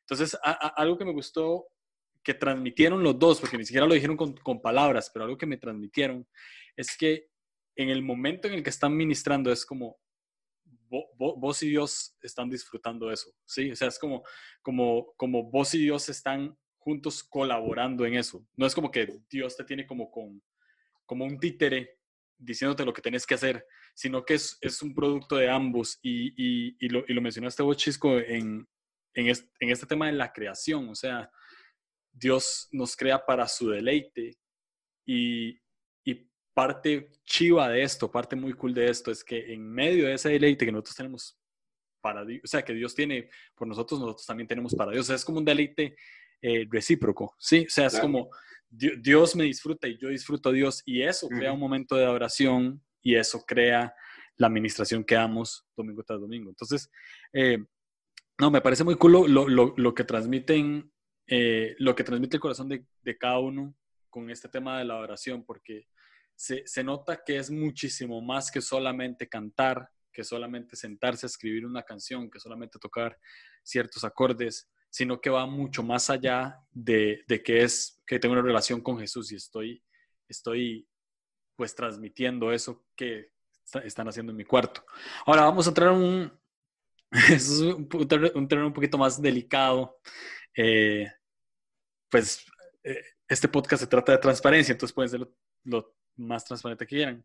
Em, pero así como no solamente ser músico me hace tocar, no sé si ustedes en sus iglesias, que en la mayoría, en la mayoría de iglesias existe, pero no sé si ustedes en su iglesia tienen como, como algún otro filtro, además de, eso es más, es más que todo logístico, o sea, ¿existe algún otro filtro para saber quién puede ministrar ese día y quién no puede hacerlo? O sea, hay como, no sé, vamos a ponerlo en palabras más sencillas, para la gente, pues, morbosa que quiere saber. O sea, existe código de vestimenta, por ejemplo. O sea, o existe, o, no podés porque estás haciendo tal cosa y todos lo sabemos. O, o sea, ¿existe eso? ¿No existe eso? ¿Y por qué? Esa sería la pregunta. Sí. Por ejemplo, el código de vestimenta existe. Eh, una vez me pasó que una persona quería, quería, fue, fue a nuestra iglesia una vez. Y y el fin de semana siguiente llegó con como con cinco amigos de su equipo de adoración de la iglesia donde él iba. Y en eso el pastor llamó a nuestro pastor a decirle, es que hay un muchacho que se está llevando a todos para tu iglesia porque dicen que ahí los dejan cantar en jeans. en serio, es, es una historia verídica. Y la pongo, por ejemplo, nada más por el hecho de, a veces se puede creer que, por ejemplo, si alguien conoce Comunidad Paz, puede creer que es una iglesia muy relax, ¿verdad? Muy, ahí se visten como quieren. no, tenemos un código de vestimenta y es hiper, hiper puntual, ¿verdad? Tiene punto por punto y tiene una razón de ser. Em, a, mí, a mí una vez, esta historia es famosa también, Esteban se va a reír porque es, la he contado muchas veces y, me, y es, me acuerdo como si fuera ayer. Eh, terminamos de tocar en una noche de adoración súper poderosa, lindísima, y uno de nuestros guitarristas andaba con gorra. Y nosotros en ese momento todos usamos gorra, no nos importaba. No, y los pastores tampoco tenían ningún problema con eso. Se me acerca una señora al final cuando voy bajando las gradas y me dice, tengo una cosa que decirle. Y yo, sí, ya sé. Ese muchacho andaba con gorra. Y yo le dije, bien has dicho. ¿Verdad? yo le dije, le digo yo, señora, sí, efectivamente, anda con gorra, porque eso fue lo que me dijo. Eh, y me dice, sí, anda con gorra. Y yo, sí, anda con gorra. Fue como, intercambiamos eso como unas tres veces. Y me dice, ¿eso es pecado? Y le digo yo, no es pecado. le digo, no, no, no es pecado. Y entonces viene el, la pareja de esta señora, bastante, es, viene de atrás, pero parecía como que me fuera a pegar, venía enojadísimo. Y dice, ¿acaso usted o de su vecino? Y le toca la puerta con gorra y con, y con, y con pantalones cortos, me dice, ¿verdad? Yo, sí, ¿verdad? Y me dice, no, eso es una falta de respeto. Y yo, fue, fue una conversación un poco extraña. Pero al, fin, al final yo les dije, ¿a ustedes les molesta? Totalmente, me dice. Y le hago yo, ok, nunca más se canta con gorra en esta iglesia. Listo, la verdad. Entonces ahí lo que yo me di cuenta es esto. Si hay, si hay una persona que yo sé que no puede adorar en paz por algo tan tonto como ponerme una gorra a la hora de cantar, yo no la vuelvo a usar. Porque yo no quiero ser la, la razón por la cual esa persona no pudo tener un encuentro con el Señor. Que al fin y al cabo esa es mi tarea para ese momento. Eso es lo que a mí me toca. Llevar a esa persona a los pies de Cristo en adoración. Por medio de la música, sí, está bien. Pero si hay algo de mí que esa persona no la deja adorar, yo voy a tratar de hacer lo posible por, porque eso no suceda. Entonces nuestro reglamento de vestimenta lo empezamos a construir a partir de, eh, de, experiencias como esa. Nos pasó también, por ejemplo, una vez que una persona dijo, es que esa muchacha está cantando con ropa muy, pues, pues muy apretada. Mi esposo me fue infiel y tiene problemas con la pornografía. ¿Verdad? Y estoy logrando que venga a la iglesia conmigo. Yo no puedo estar en paz en la adoración con él al lado viendo, viendo ese tipo de vestimenta. Listo, no se diga más, ¿verdad? Se trata de proteger a la gente. Si, si, si quiero ponerme la gorra, me la pongo apenas termina el servicio y salgo de la iglesia y salgo con mis amigos a comer y voy con gorra, no importa, pero si en ese momento hay alguien que no puede conectarse con el Señor por algo tan banal como una gorra, me la quito en ese momento, ¿verdad? Entonces sí existe ese tipo de cosas. Em, ahora, filtros así como, como para quién toca, quién no toca, pues por supuesto la persona tiene que poder tocar su instrumento, ¿verdad? Si no, pues, pues, pues bienvenida al equipo, pero lo que puede hacer es, no sé, ayudarnos a mantener el orden, pero, pero tocar un instrumento no, tiene que saber ejecutarlo. Pero hay algo interesante, nosotros no tenemos audiciones en nuestra iglesia. Y la, la, cantidad de gente que te contaba al comienzo, que es parte de nuestro equipo, yo creo que más de la mitad han entrado a este equipo porque se sentaron a, a conversar conmigo en una mesa y literalmente yo confío en mi corazón que esa persona tiene que estar aquí. No sé por qué. Y la, y la sorpresa después es súper grata. La verdad me ha pasado desde que empecé a aplicar esa técnica. Tiempo después me doy cuenta que esa persona tenía que estar ahí por esto o por esto. La gran mayoría porque son increíbles músicos y, ministran y tocan y tienen un corazón maravilloso y tocan excelente. Hay personas que tal vez no han tenido esa facilidad musical y no por eso yo digo, mira, no tiene nada que estar haciendo en este equipo. No, son personas que han venido a enseñarme algo a mí súper valioso. Son los más esforzados de todos, son los más agradecidos, son los que hablan de una manera más convincente y poderosa acerca de lo que Dios está haciendo en sus vidas. Es increíble, todos tienen que estar ahí por alguna razón. Pero no hubo una audición donde yo, puro American Idol, decía, no, vos sí, vos no. No, me siento a conversar con ellos. Y son contadas con los dedos de una mano las veces que yo le he dicho que no a alguien. ¿Verdad? Y hemos llegado a un punto donde, donde hay dos cosas no somos músicos increíbles, eso es cierto, pero sonamos decente, ¿verdad? Eso intimida, eso intimida de cierta forma. Hace años todos los domingos llegaban dos, tres, cuatro, cinco personas por servicio a decir, yo quiero servir en la adoración, soy músico, he tocado 15 años en los. Cuando se echan esas habladas gigantes yo no les pongo atención. Y hoy por hoy no llega nadie a decirnos eso. Cada fin de semana ya no pasa, no sucede. Como creo que la gente se intimida solita porque la por decirlo, este término no me gusta mucho, pero la excelencia, las cosas bien hechas, como que, como que dan un poco de, de, temor. Entonces yo confío que la persona que se atrevió a acercarse a preguntar cómo hace para estar ahí, ya tiene que tener algo real que ofrecer. Tiene que, estar, tiene que ser alguien comprometido, tiene que ser alguien que está seguro de que ha hecho la tarea hasta cierto punto. Entonces, eh, no, eh, creo que el filtro es espiritual. Y el filtro, por más divertido que suene, es sentarse a comer en una mesa juntos y compartir un rato. Y nunca, prácticamente nunca hablamos de música. Yo me siento a conversar con alguien y me cuentan su historia de vida completa. Y al final de esa conversación yo le digo, este es tu lugar. ¿Por qué? Porque la gran mayoría de gente con la que, de este ministerio, igual, creo que contados con uno los dedos de una mano, son las personas que no me han venido a contar una historia trágica de, de, cómo no querían volverse a acercar a una iglesia, no querían volver, se pelearon con Dios porque alguien les hizo algo, alguien los rechazó, alguien les dijo que no servían para nada, alguien los desechó y vienen buscando eh, pertenencia, amistad, familia, un grupo, gente. Y cuando terminan de hablar, yo sé que yo les digo, este es tu lugar.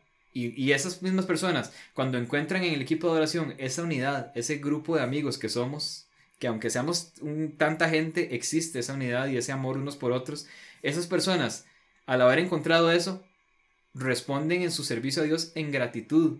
Entonces, no hay mejor combustible para servir al Señor, ni para adorar que, un corazón agradecido. Y son personas que entran a este equipo y encuentran sanidad en el hecho de que encontraron amigos, gente que los valora, gente que no los mide por su musicalidad, ¿verdad? Y encuentran una familia, su corazón es sanado y esa gratitud la entregan en, en su servicio a los demás dentro del equipo, hacia la iglesia, en, su, en cómo practican en la casa. Los más agradecidos son los que más practican, son los que mejor trabajan por el equipo y por el ministerio, ¿verdad? Y son probablemente los que llegaron con una herida más grande. Buenísimo. Ah, me encantó la historia de, está bien, entonces ya no usan gorras. Honestamente, es, es, es demasiado, pues, valiente en cierto sentido, porque yo creo que no le hubiese hecho caso a la señora. Ahora, muy buena explicación, muy buena explicación de, de pues, le estamos haciendo lo importante, lo importante es esto, y ya, bueno, y si no quiere usar gorra, pues está bien, de que no usen gorra y listo. Eh, ahora, eh, Esteban, yo sé que Chisco es el director y, muy probablemente, y pues él tiene un poquito más de autoridad con respecto a los filtros, pero a vos como parte del equipo te pregunto, eh, ¿qué, ¿qué, pensás de los filtros? O sea, ¿tuviste algún problema con un filtro? Digamos que Chisco no está aquí y vos me vas a revelar un secreto y, digamos que Chisco te puso un filtro y vos no te gustó, pero ¿tuviste algún problema con los filtros o qué pensás? ¿O qué, podrías añadir a lo que Chisco dijo? Creo que son completamente necesarios para más que todo para poder este llegar a ser uno con la iglesia.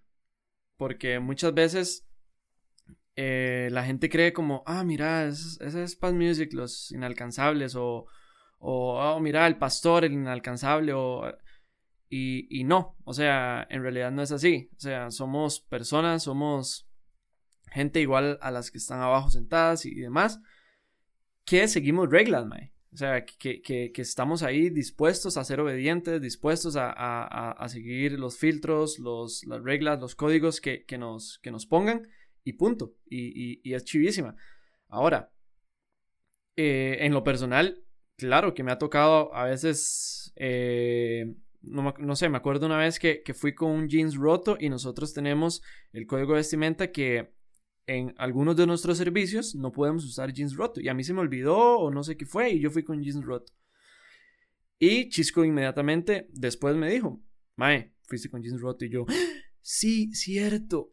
E, y eso me gusta porque esa es la actitud de todos ante, ante esto. Como, por ejemplo, eh, no puedo tocar con, con suéter amarilla. Estoy, es, es, no es cierto. Nada más es, es un ejemplo porque lo ando puesto. Y, vos fuiste con suéter amarilla ese día. Y lo que me encanta de, de, de, este ministerio es que yo puedo llegar con toda la confianza del mundo a decirte, Mae, no puedes tocar con suéter amarilla.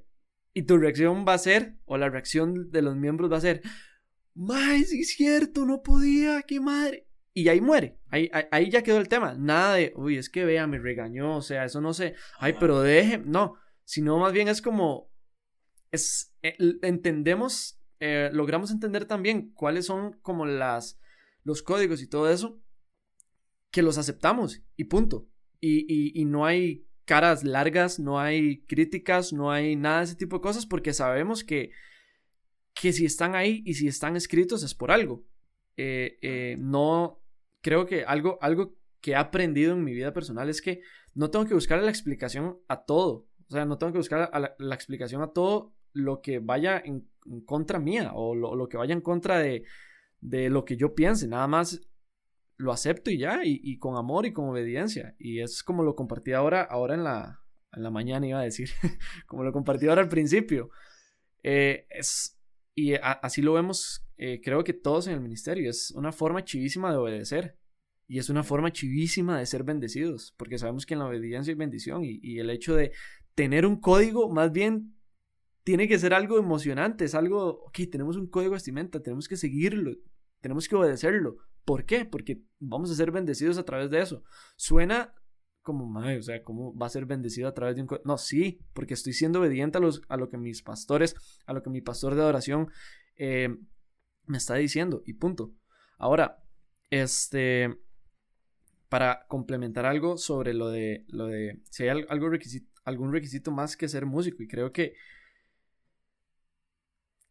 nosotros, eh, va a sonar un poco raro, pero como creo que Chisco también lo dijo, y es que la música pasa a ser segundo plano cuando nos enfocamos en, en las personas y en los corazones de las personas. Y he conocido, he conocido gente nueva que llegó al ministerio, o cuando yo llegué también, eh, obviamente ya había gente que he logrado conocer más, que yo digo, o sea, no me importa saber o no me importa escuchar cuántas historias musicales o lo las virtudes o lo virtuoso que usted pueda hacer musicalmente, me importa conocer su corazón y ahí es donde quiero estar. O sea, quiero estar cerca, creo que, creo que, bueno, con esto cierro la respuesta. Creo que las personas quieren estar cerca de, otras personas no por lo virtuoso que es musicalmente, sino por la clase de corazón que tiene. Por ejemplo, yo puedo ser un guitarrista extraordinario, pero si soy la peor persona del mundo, nadie va a querer estar cerca mío. Y nadie va a soportar estar cerca mío. En cambio, puedo ser dentro del ministerio hay músicos que son realmente increíbles, o sea, que yo digo, wow, y tienen un corazón enorme, que yo digo, o sea, eso, eso es, eso es, eso es lo, lo, lo lindo, que cuando la música pasa a ser segundo plano, eh, las personas y el corazón eh, entran de primero y creo que eso es más, más esencial.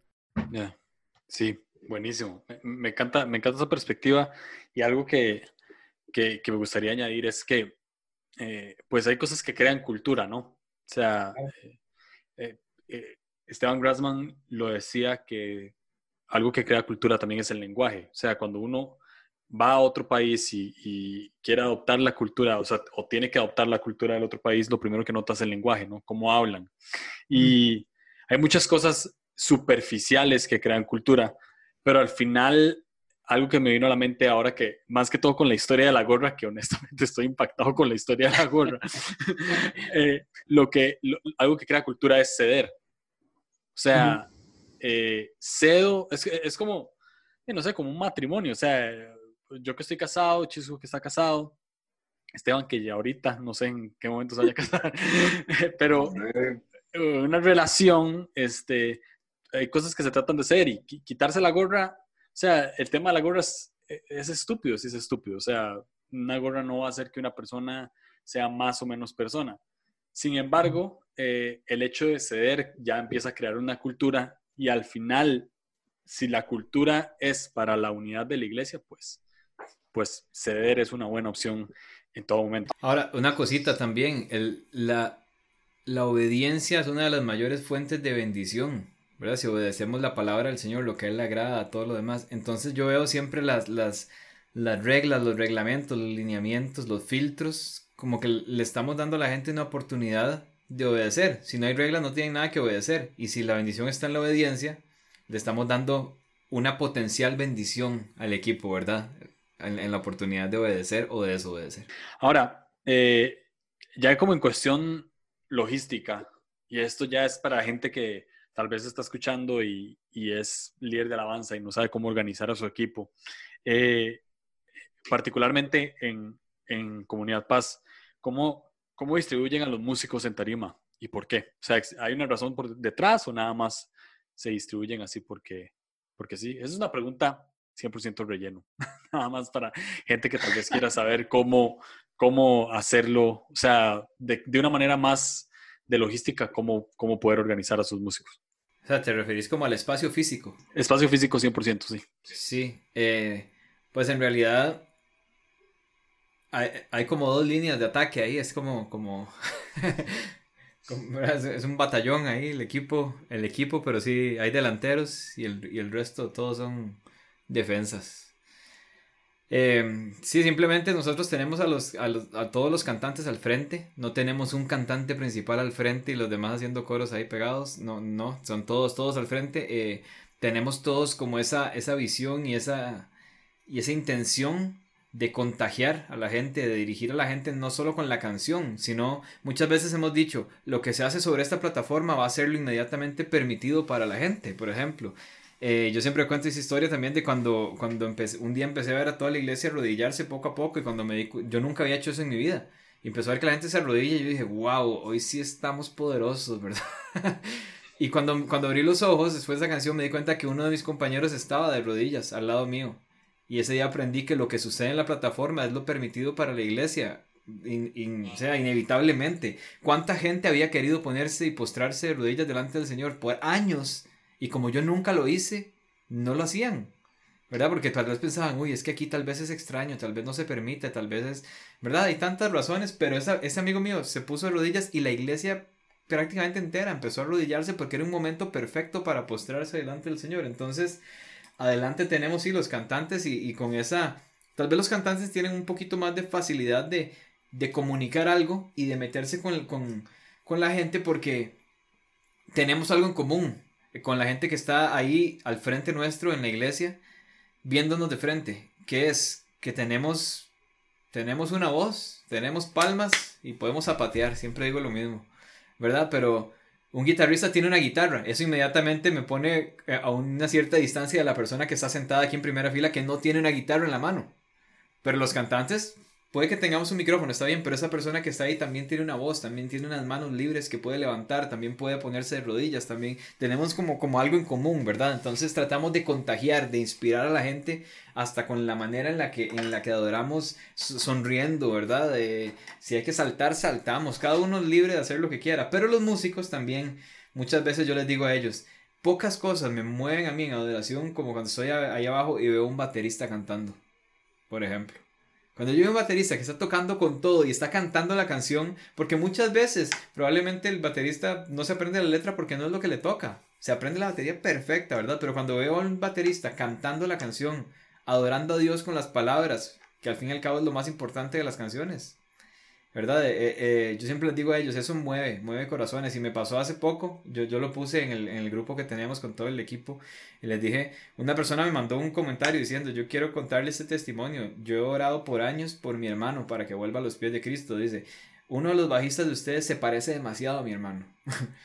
Y él estaba adorando, tan metido en el asunto, dice que yo pasé llorando todo el servicio y Dios tocó mi corazón de una manera increíble por verlo a él. Y una vez dice, ay no, pero es que eso es lo que le toca a los cantantes, no es cierto, no es cierto. Y no hay nada más lindo que escuchar un testimonio así de alguien que, se, que está ahí atrás, que a veces la gente ni se da cuenta, que no los ven, o el baterista porque está metido en esa jaula, ¿verdad?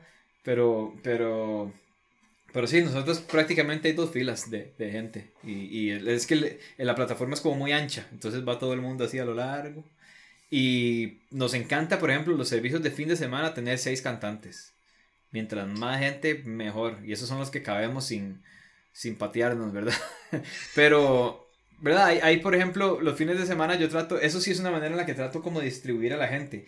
Hay cantantes que son hiperenergéticos, como ese que tiene usted ahí de la suéter amarilla. es verdad, Esteban se vuelve loco. O sea, este hay que frenarlo más bien. Pero entonces, ah, y hay otros que son, por ejemplo, tenemos cantantes, alguna, se me ocurren un par de mujeres, que cantan precioso, que tienen un don lindísimo, que las canciones más tranquilas, o sea, realmente lo llevan a uno así, literalmente a la presencia de Dios, pero son muy pasivas tal vez en, esa, en esa expresión física.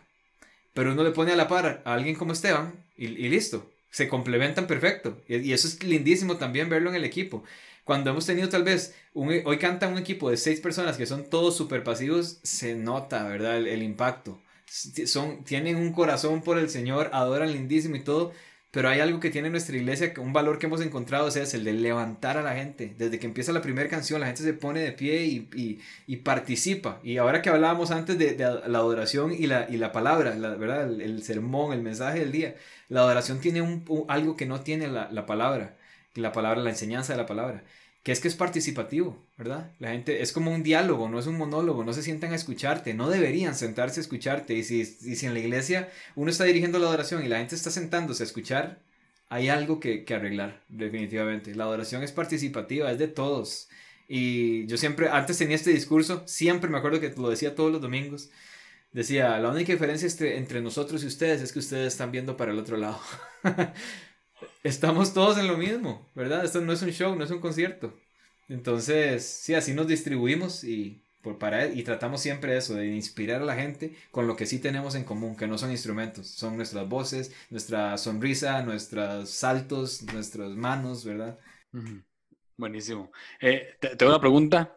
Eh, ¿Cuáles han tenido, o sea, como esta experiencia que contaste de que, de que el cantante se arrodilló y la iglesia se, se arrodilló automáticamente?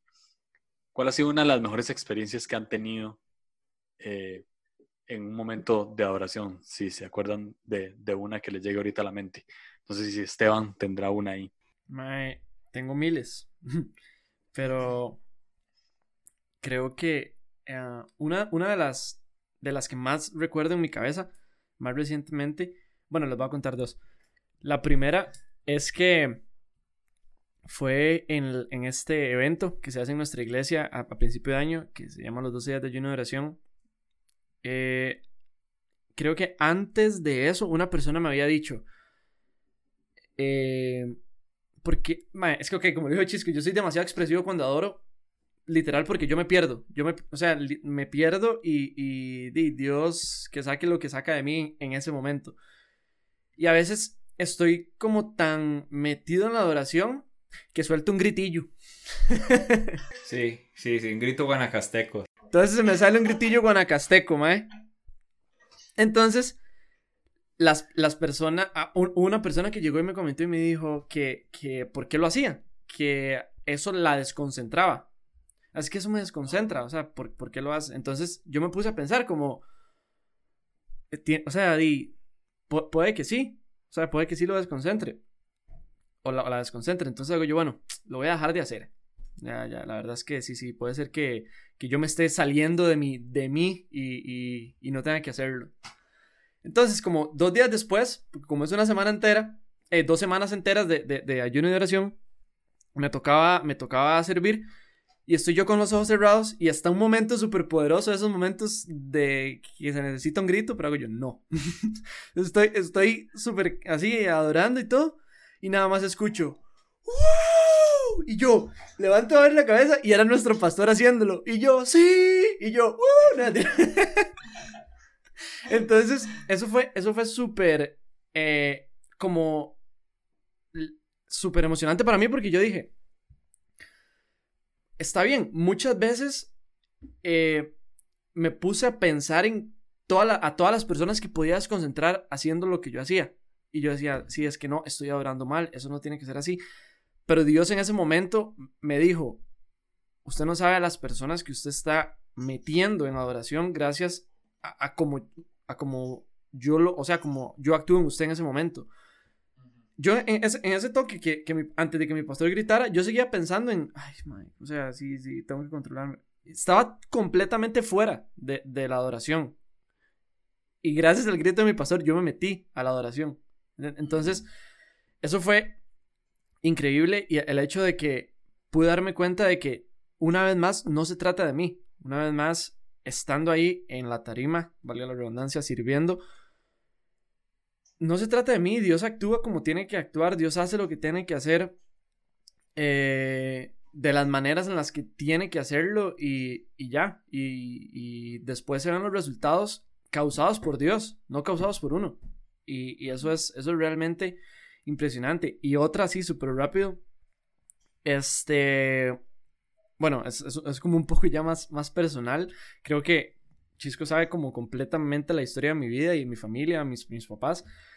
Y fue. Estábamos cantando.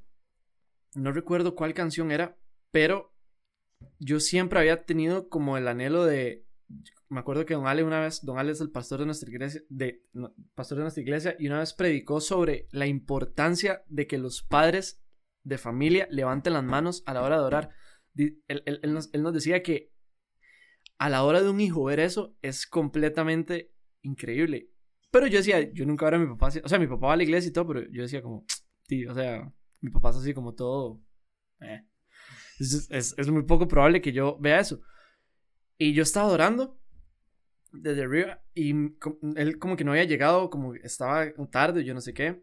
Y entonces hago yo, ok, sigue, sigue adorando, ni tan siquiera estaba pensando en eso. Y un toque donde levanté la mano, eh, levanté la cabeza y volví a ver a la derecha, que es donde él se sienta. él estaba cantando con las manos arriba y los ojos cerrados. Y creo que esa es una de las... No es nada sobrenatural, pero para mí lo fue. Entonces creo que esa es una de las experiencias como más gratificantes y, y, y una de las lecciones más importantes como que Dios me ha dado a mí en, en, en ese sentido. Ya, yo, yo, diría que es 100% sobrenatural. O sea, es, o sea por, por, eh, no sé cuál es el contexto, pero, pero como lo estás contando, o sea, por el contexto, por lo que sentiste, por todo, sí es 100% sobrenatural, que me encanta porque también es como, uh, para alguna gente seguro está pensando, Ay, yo quería una, una experiencia mucho más sobrenatural, no sé, que, que se prendió el, en llamas la, la, la, tarima y no sé, y tuvieron que echar agua, o sea, una hora así, pero este tipo de cosas, eh, y, y, lo he pensado de un tiempo para acá, las que parecen ser más simples, creo que son las que tienen más peso sobrenatural, ¿no? O sea, es como, como cuando Jesús decía, lo que, se los, lo que se le oculta a los sabios para que lo vean los niños, es lo que realmente tiene más peso. Sí, me, me encantó. Eh, Chisco, vos, en tu caso, ¿has tenido alguna así? Tengo varias, por ejemplo, tengo una vez, el año pasado, tenía, me, me empecé a, a, tener en las noches un dolor fuertísimo en el pecho y era una osteocondritis, que es una, como una inflamación en los cartílagos entre las costillas, básicamente, pero era, era lo más molesto del mundo, no podía dormir las noches. Y me tocó un día que estamos en un evento en la iglesia igual y, y, se oraba por sanidad ese día. Y yo recuerdo que yo estaba dirigiendo la adoración a alguien más y yo estaba tocando guitarra y nada me arrodillé a tocar guitarra y literalmente el Señor me sanó en ese momento. Y yo sentí una presión espantosa, algo horrible. Y recuerdo que estando, yo nada más, ni siquiera oré, yo nada más dije al Señor, como que pasaron al frente las personas que estaban enfermas y yo nada más me puse rodillas y seguí cantando la canción y tocándola nada más y, y literalmente todo desapareció. Entonces para esa, esa fue una. Después hubo una vez que, que, una persona le dio una palabra a la, a la pastora de la iglesia diciéndole que, que, Dios le había dado una visión de que le iba a traer libertad a esta iglesia eh, por medio de toda la iglesia saltando. Y ella no nos dijo absolutamente nada a ninguno. Y, y, y, el, el, copastor de la iglesia, que se llama Andrés, Andrés ese, ese último día de ese evento se subió al escenario y dijo, vamos a hacer algo. Vamos a cantar esa canción y cada vez que yo cuente tres, quiero ver a todo el mundo saltando y el Señor va a traer libertad. Entonces era el auditorio completo, repleto, todo el mundo saltando y temblaba el lugar y hay videos de eso, es una locura, increíble. O sea, para mí ha sido las cosas, porque ahí veías eso que te decía antes, abuelitos, niños, todo el mundo feliz, brincando, ¿verdad? Y fue increíble. Este año, una de las que más atesoro en la vida, y creo que es de las que, vea, he tenido una sanidad y todo, pero hay una cosa que me impacta todavía más y que ha sido súper sobrenatural para mí. Este año me tocó, hay una canción que yo amo con todo mi corazón, que la escribí hace, hace como dos años, se llama Me has hecho libre, y es, y es como de las canciones más, de que más se encienden a la iglesia, ¿verdad? Y, y, divertido porque la escribí hace como dos años y casi nunca la tocábamos, y en estos últimos meses, sí, se ha vuelto como la canción violenta así de la iglesia, que todo el mundo canta fuertísimo y todo. En enero de este año estábamos igual ahí, y yo estaba sentado... Yo siempre me siento muy, muy cerca del frente y ese día estaba esperando unos amigos que venían desde San Ramón. Y, y, venían a visitar la iglesia, me senté con ellos y ya el auditorio estaba lleno, nos sentamos atrás, atrás, atrás y, y cantaron esta canción. Yo no estaba dirigiendo nada ese día, yo estaba sentado y, y, cantaron esta canción, yo sentado atrás y ver a toda la iglesia cantando esa canción, adorando con esa canción y, me acuerdo de quienes estaban en ese momento en, en, la plataforma, o sea, dirigiendo en ese momento y lo que provocó ese momento, ¿verdad? Para mí fue un momento súper sobrenatural por, por el hecho dos cosas. Yo recuerdo, recuerdo haber escrito esa canción y recuerdo por qué, por qué la escribí, número uno. Pero lo más increíble para mí en ese momento fue recordar los momentos cuando llegué a esta iglesia y, y había un equipo de adoración medio, medio peleados unos con otros. La, la iglesia pasaba sentada en la adoración viendo la pantalla así nada más y ver a la iglesia completa declarando esas palabras y, y, y, ya, yo sentía un escalofrío, yo sentía una cosa, ¿verdad? Como la presencia de Dios increíble y ver a toda la iglesia gritando esas palabras. Yo, yo en ese momento fue como, fue simplemente como gratitud de recordar perspectiva, de decir, de dónde empezó todo esto. Y, y, a veces hablo con amigos míos que tienen sueños muy grandes para sus iglesias y me dicen, no, es que, no, no, es que para usted es muy fácil porque en su iglesia todo el mundo canta, pero en mi iglesia, vieras cómo es mi iglesia, usted no se imagina cómo es mi iglesia. Y yo le, y yo le digo, es que ustedes no tienen idea cómo la encontré cuando llegué. Y no fui yo el que lo hizo, ¿verdad? Pero, me pero he tenido el privilegio de ver a Dios transformar esa cultura de adoración. Ese día para mí fue más increíble que cuando me ha tocado estar ahí arriba y ver a la iglesia cantando. No, yo estaba atrás, atrás, atrás sentado y verlo desde otra perspectiva, porque a veces cuando estás ahí arriba de rutina pura, es lo que siempre hago. Y me tocó estar atrás, atrás, atrás, viendo lo mismo que yo vivo desde ahí al frente, pero viéndolo desde otra perspectiva. Y a mí eso me revolcó por completo. Más allá que, que ser sanado, ¿verdad? Es algo que Dios sabe que me cambió el corazón para siempre. Y fue una canción en un momento ese día. Wow. Qué, qué, chiva. O sea, está muy cool. Eh, me trajo a memoria una, una anécdota que, que yo tengo que siempre he contado y siempre he dicho que es lo más sobrenatural que he visto en mi vida. Y eh, la cultura de, de, donde yo vengo, o sea, el contexto de, yo también soy cristiano desde los 18, o sea, mi familia se considera, y eso lo he contado miles de veces en este podcast, ya la gente debe estar harta, pero mi familia se considera eh, atea 100%, o sea, ningún miembro de mi familia ha sido cristiano.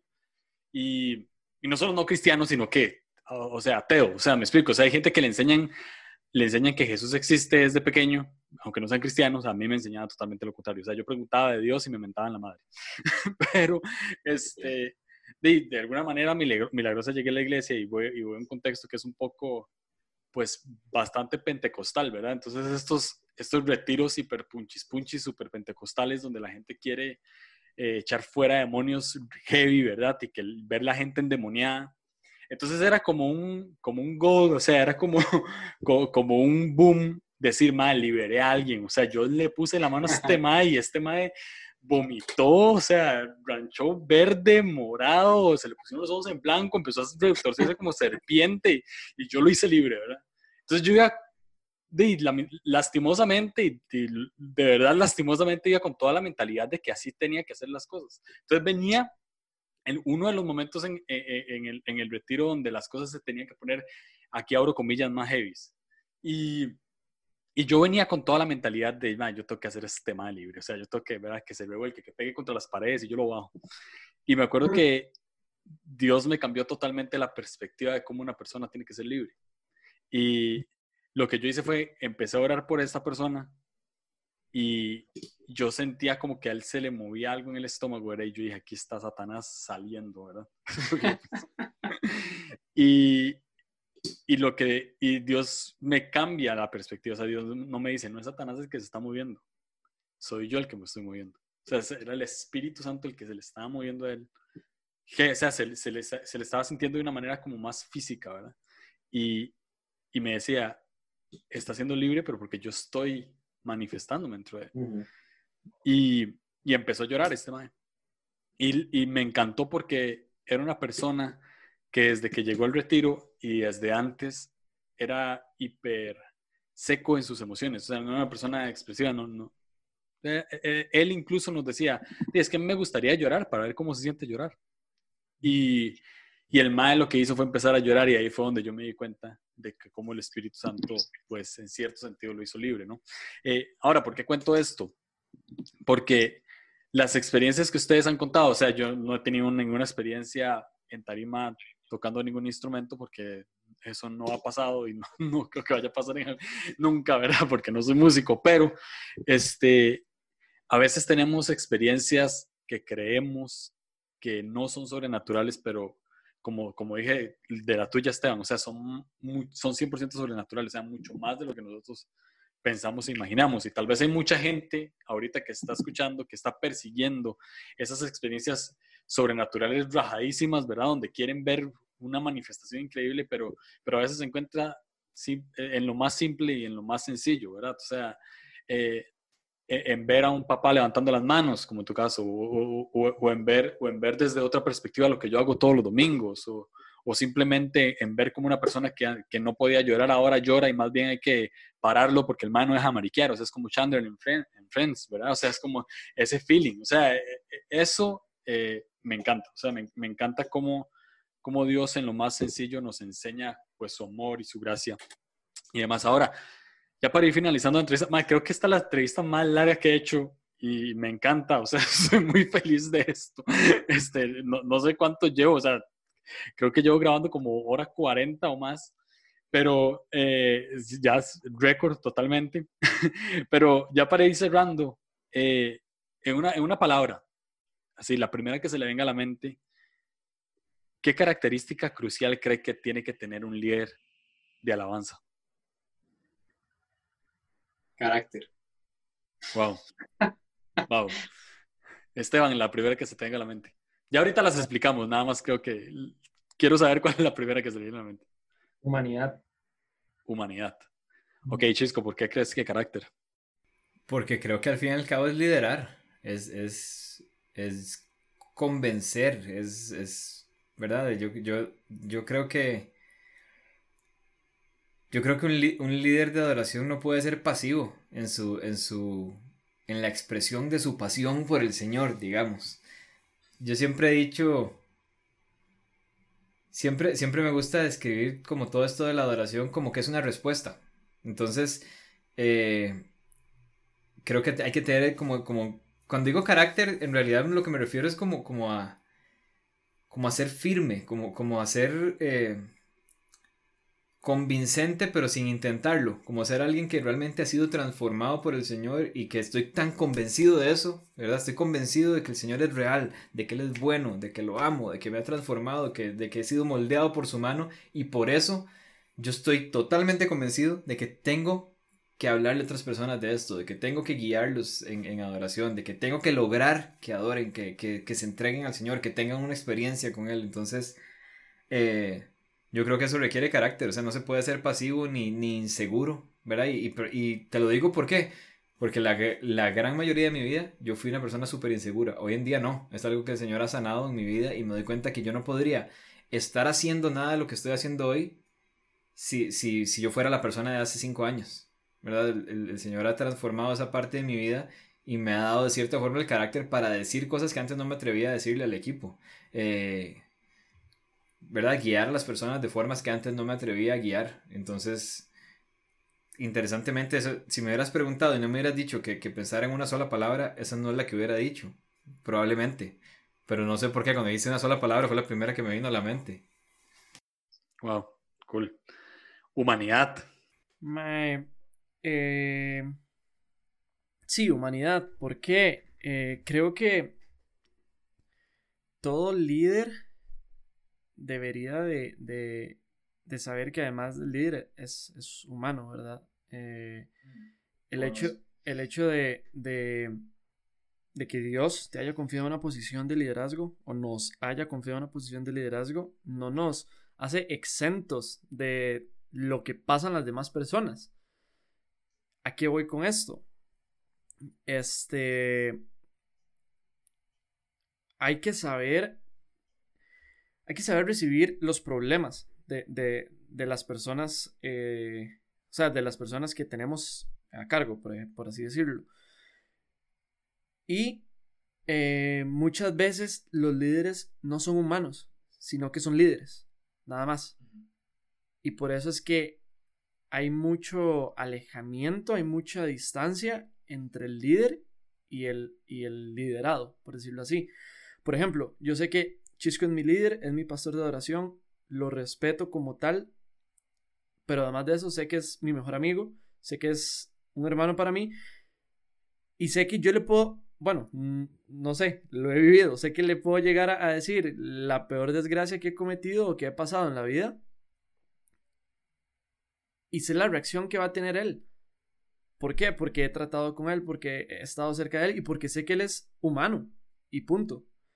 Entonces, tengo la confianza de llegar y contarle a mi líder. Pero ahora, ¿cuántos, ¿cuántas personas tienen esa confianza? ¿O cuántas personas tienen esa, esa ventaja de llegar y decir eso? Voy a, voy a irle a contar a mi líder lo que pasó, lo que me pasó, lo que estoy atravesando, lo que he hecho, lo que he cometido. Creo que, si, si soy sincero, a muchas personas les da miedo. 100%. A muchas personas les da miedo ser juzgados, a muchas personas les da miedo eh, que el líder se decepcione a muchas personas y está bien, está bien, no estoy diciendo que, ese miedo se va a ir, pero el líder tiene que enfocarse en hacerle ver a esa persona de que, de que no, de que no se va a sentir, de que no va, no va a ser juzgado, de que no va a ser en menos, de que, de que sigue siendo amado, ¿verdad? Entonces creo que a eso me refería con ser humano, que líderes que están escuchando, eh, sepamos cómo, no sé, cómo sobrellevar cualquier, eh, cualquier caso, cualquier circunstancia, cualquier eh, adversidad que, que vayan a presentar a las personas que están liderando, ¿verdad? Y también, más importante, brindemos esa confianza para que las personas quieran hablar con ustedes, con nosotros. Eh, seamos esa, esa, fuente de confianza y no más bien eh, esa fuente de, de, de, miedo, de temor, de, ay, no, mejor no le digo porque no, no, no, no sé a quién decirle. Aquí. Ok, es, es, eso es una bendición de Dios en mi vida, el hecho de, de, de saber que cualquier cosa que me pase a mí, a la primera persona que voy a ir es a mi pastor. O sea, en este caso a Chisco. Eh, eso es una gran bendición para mi vida, pero yo sé que no muchas personas lo tienen. Y no, no por, por, no por uno mismo, digamos, sino por el hecho del miedo a, acercarse a un líder, a, contarle algo, ¿verdad? Entonces, creo que esa es como mi percepción de, las cosas y, y, también como mi percepción personal. Wow.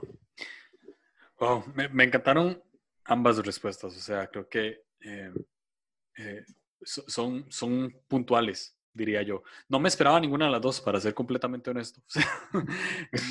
no, no, no, no sé cuál me esperaba, pero o sea, ninguna de estas dos fue esperaba una respuesta que pensé que fueran a dar, pero me pareció muy cool y, y además creo que se complementan. Me, me cuadró mucho el hecho de eh, carácter para poder liderar y ser humano para saber quién soy.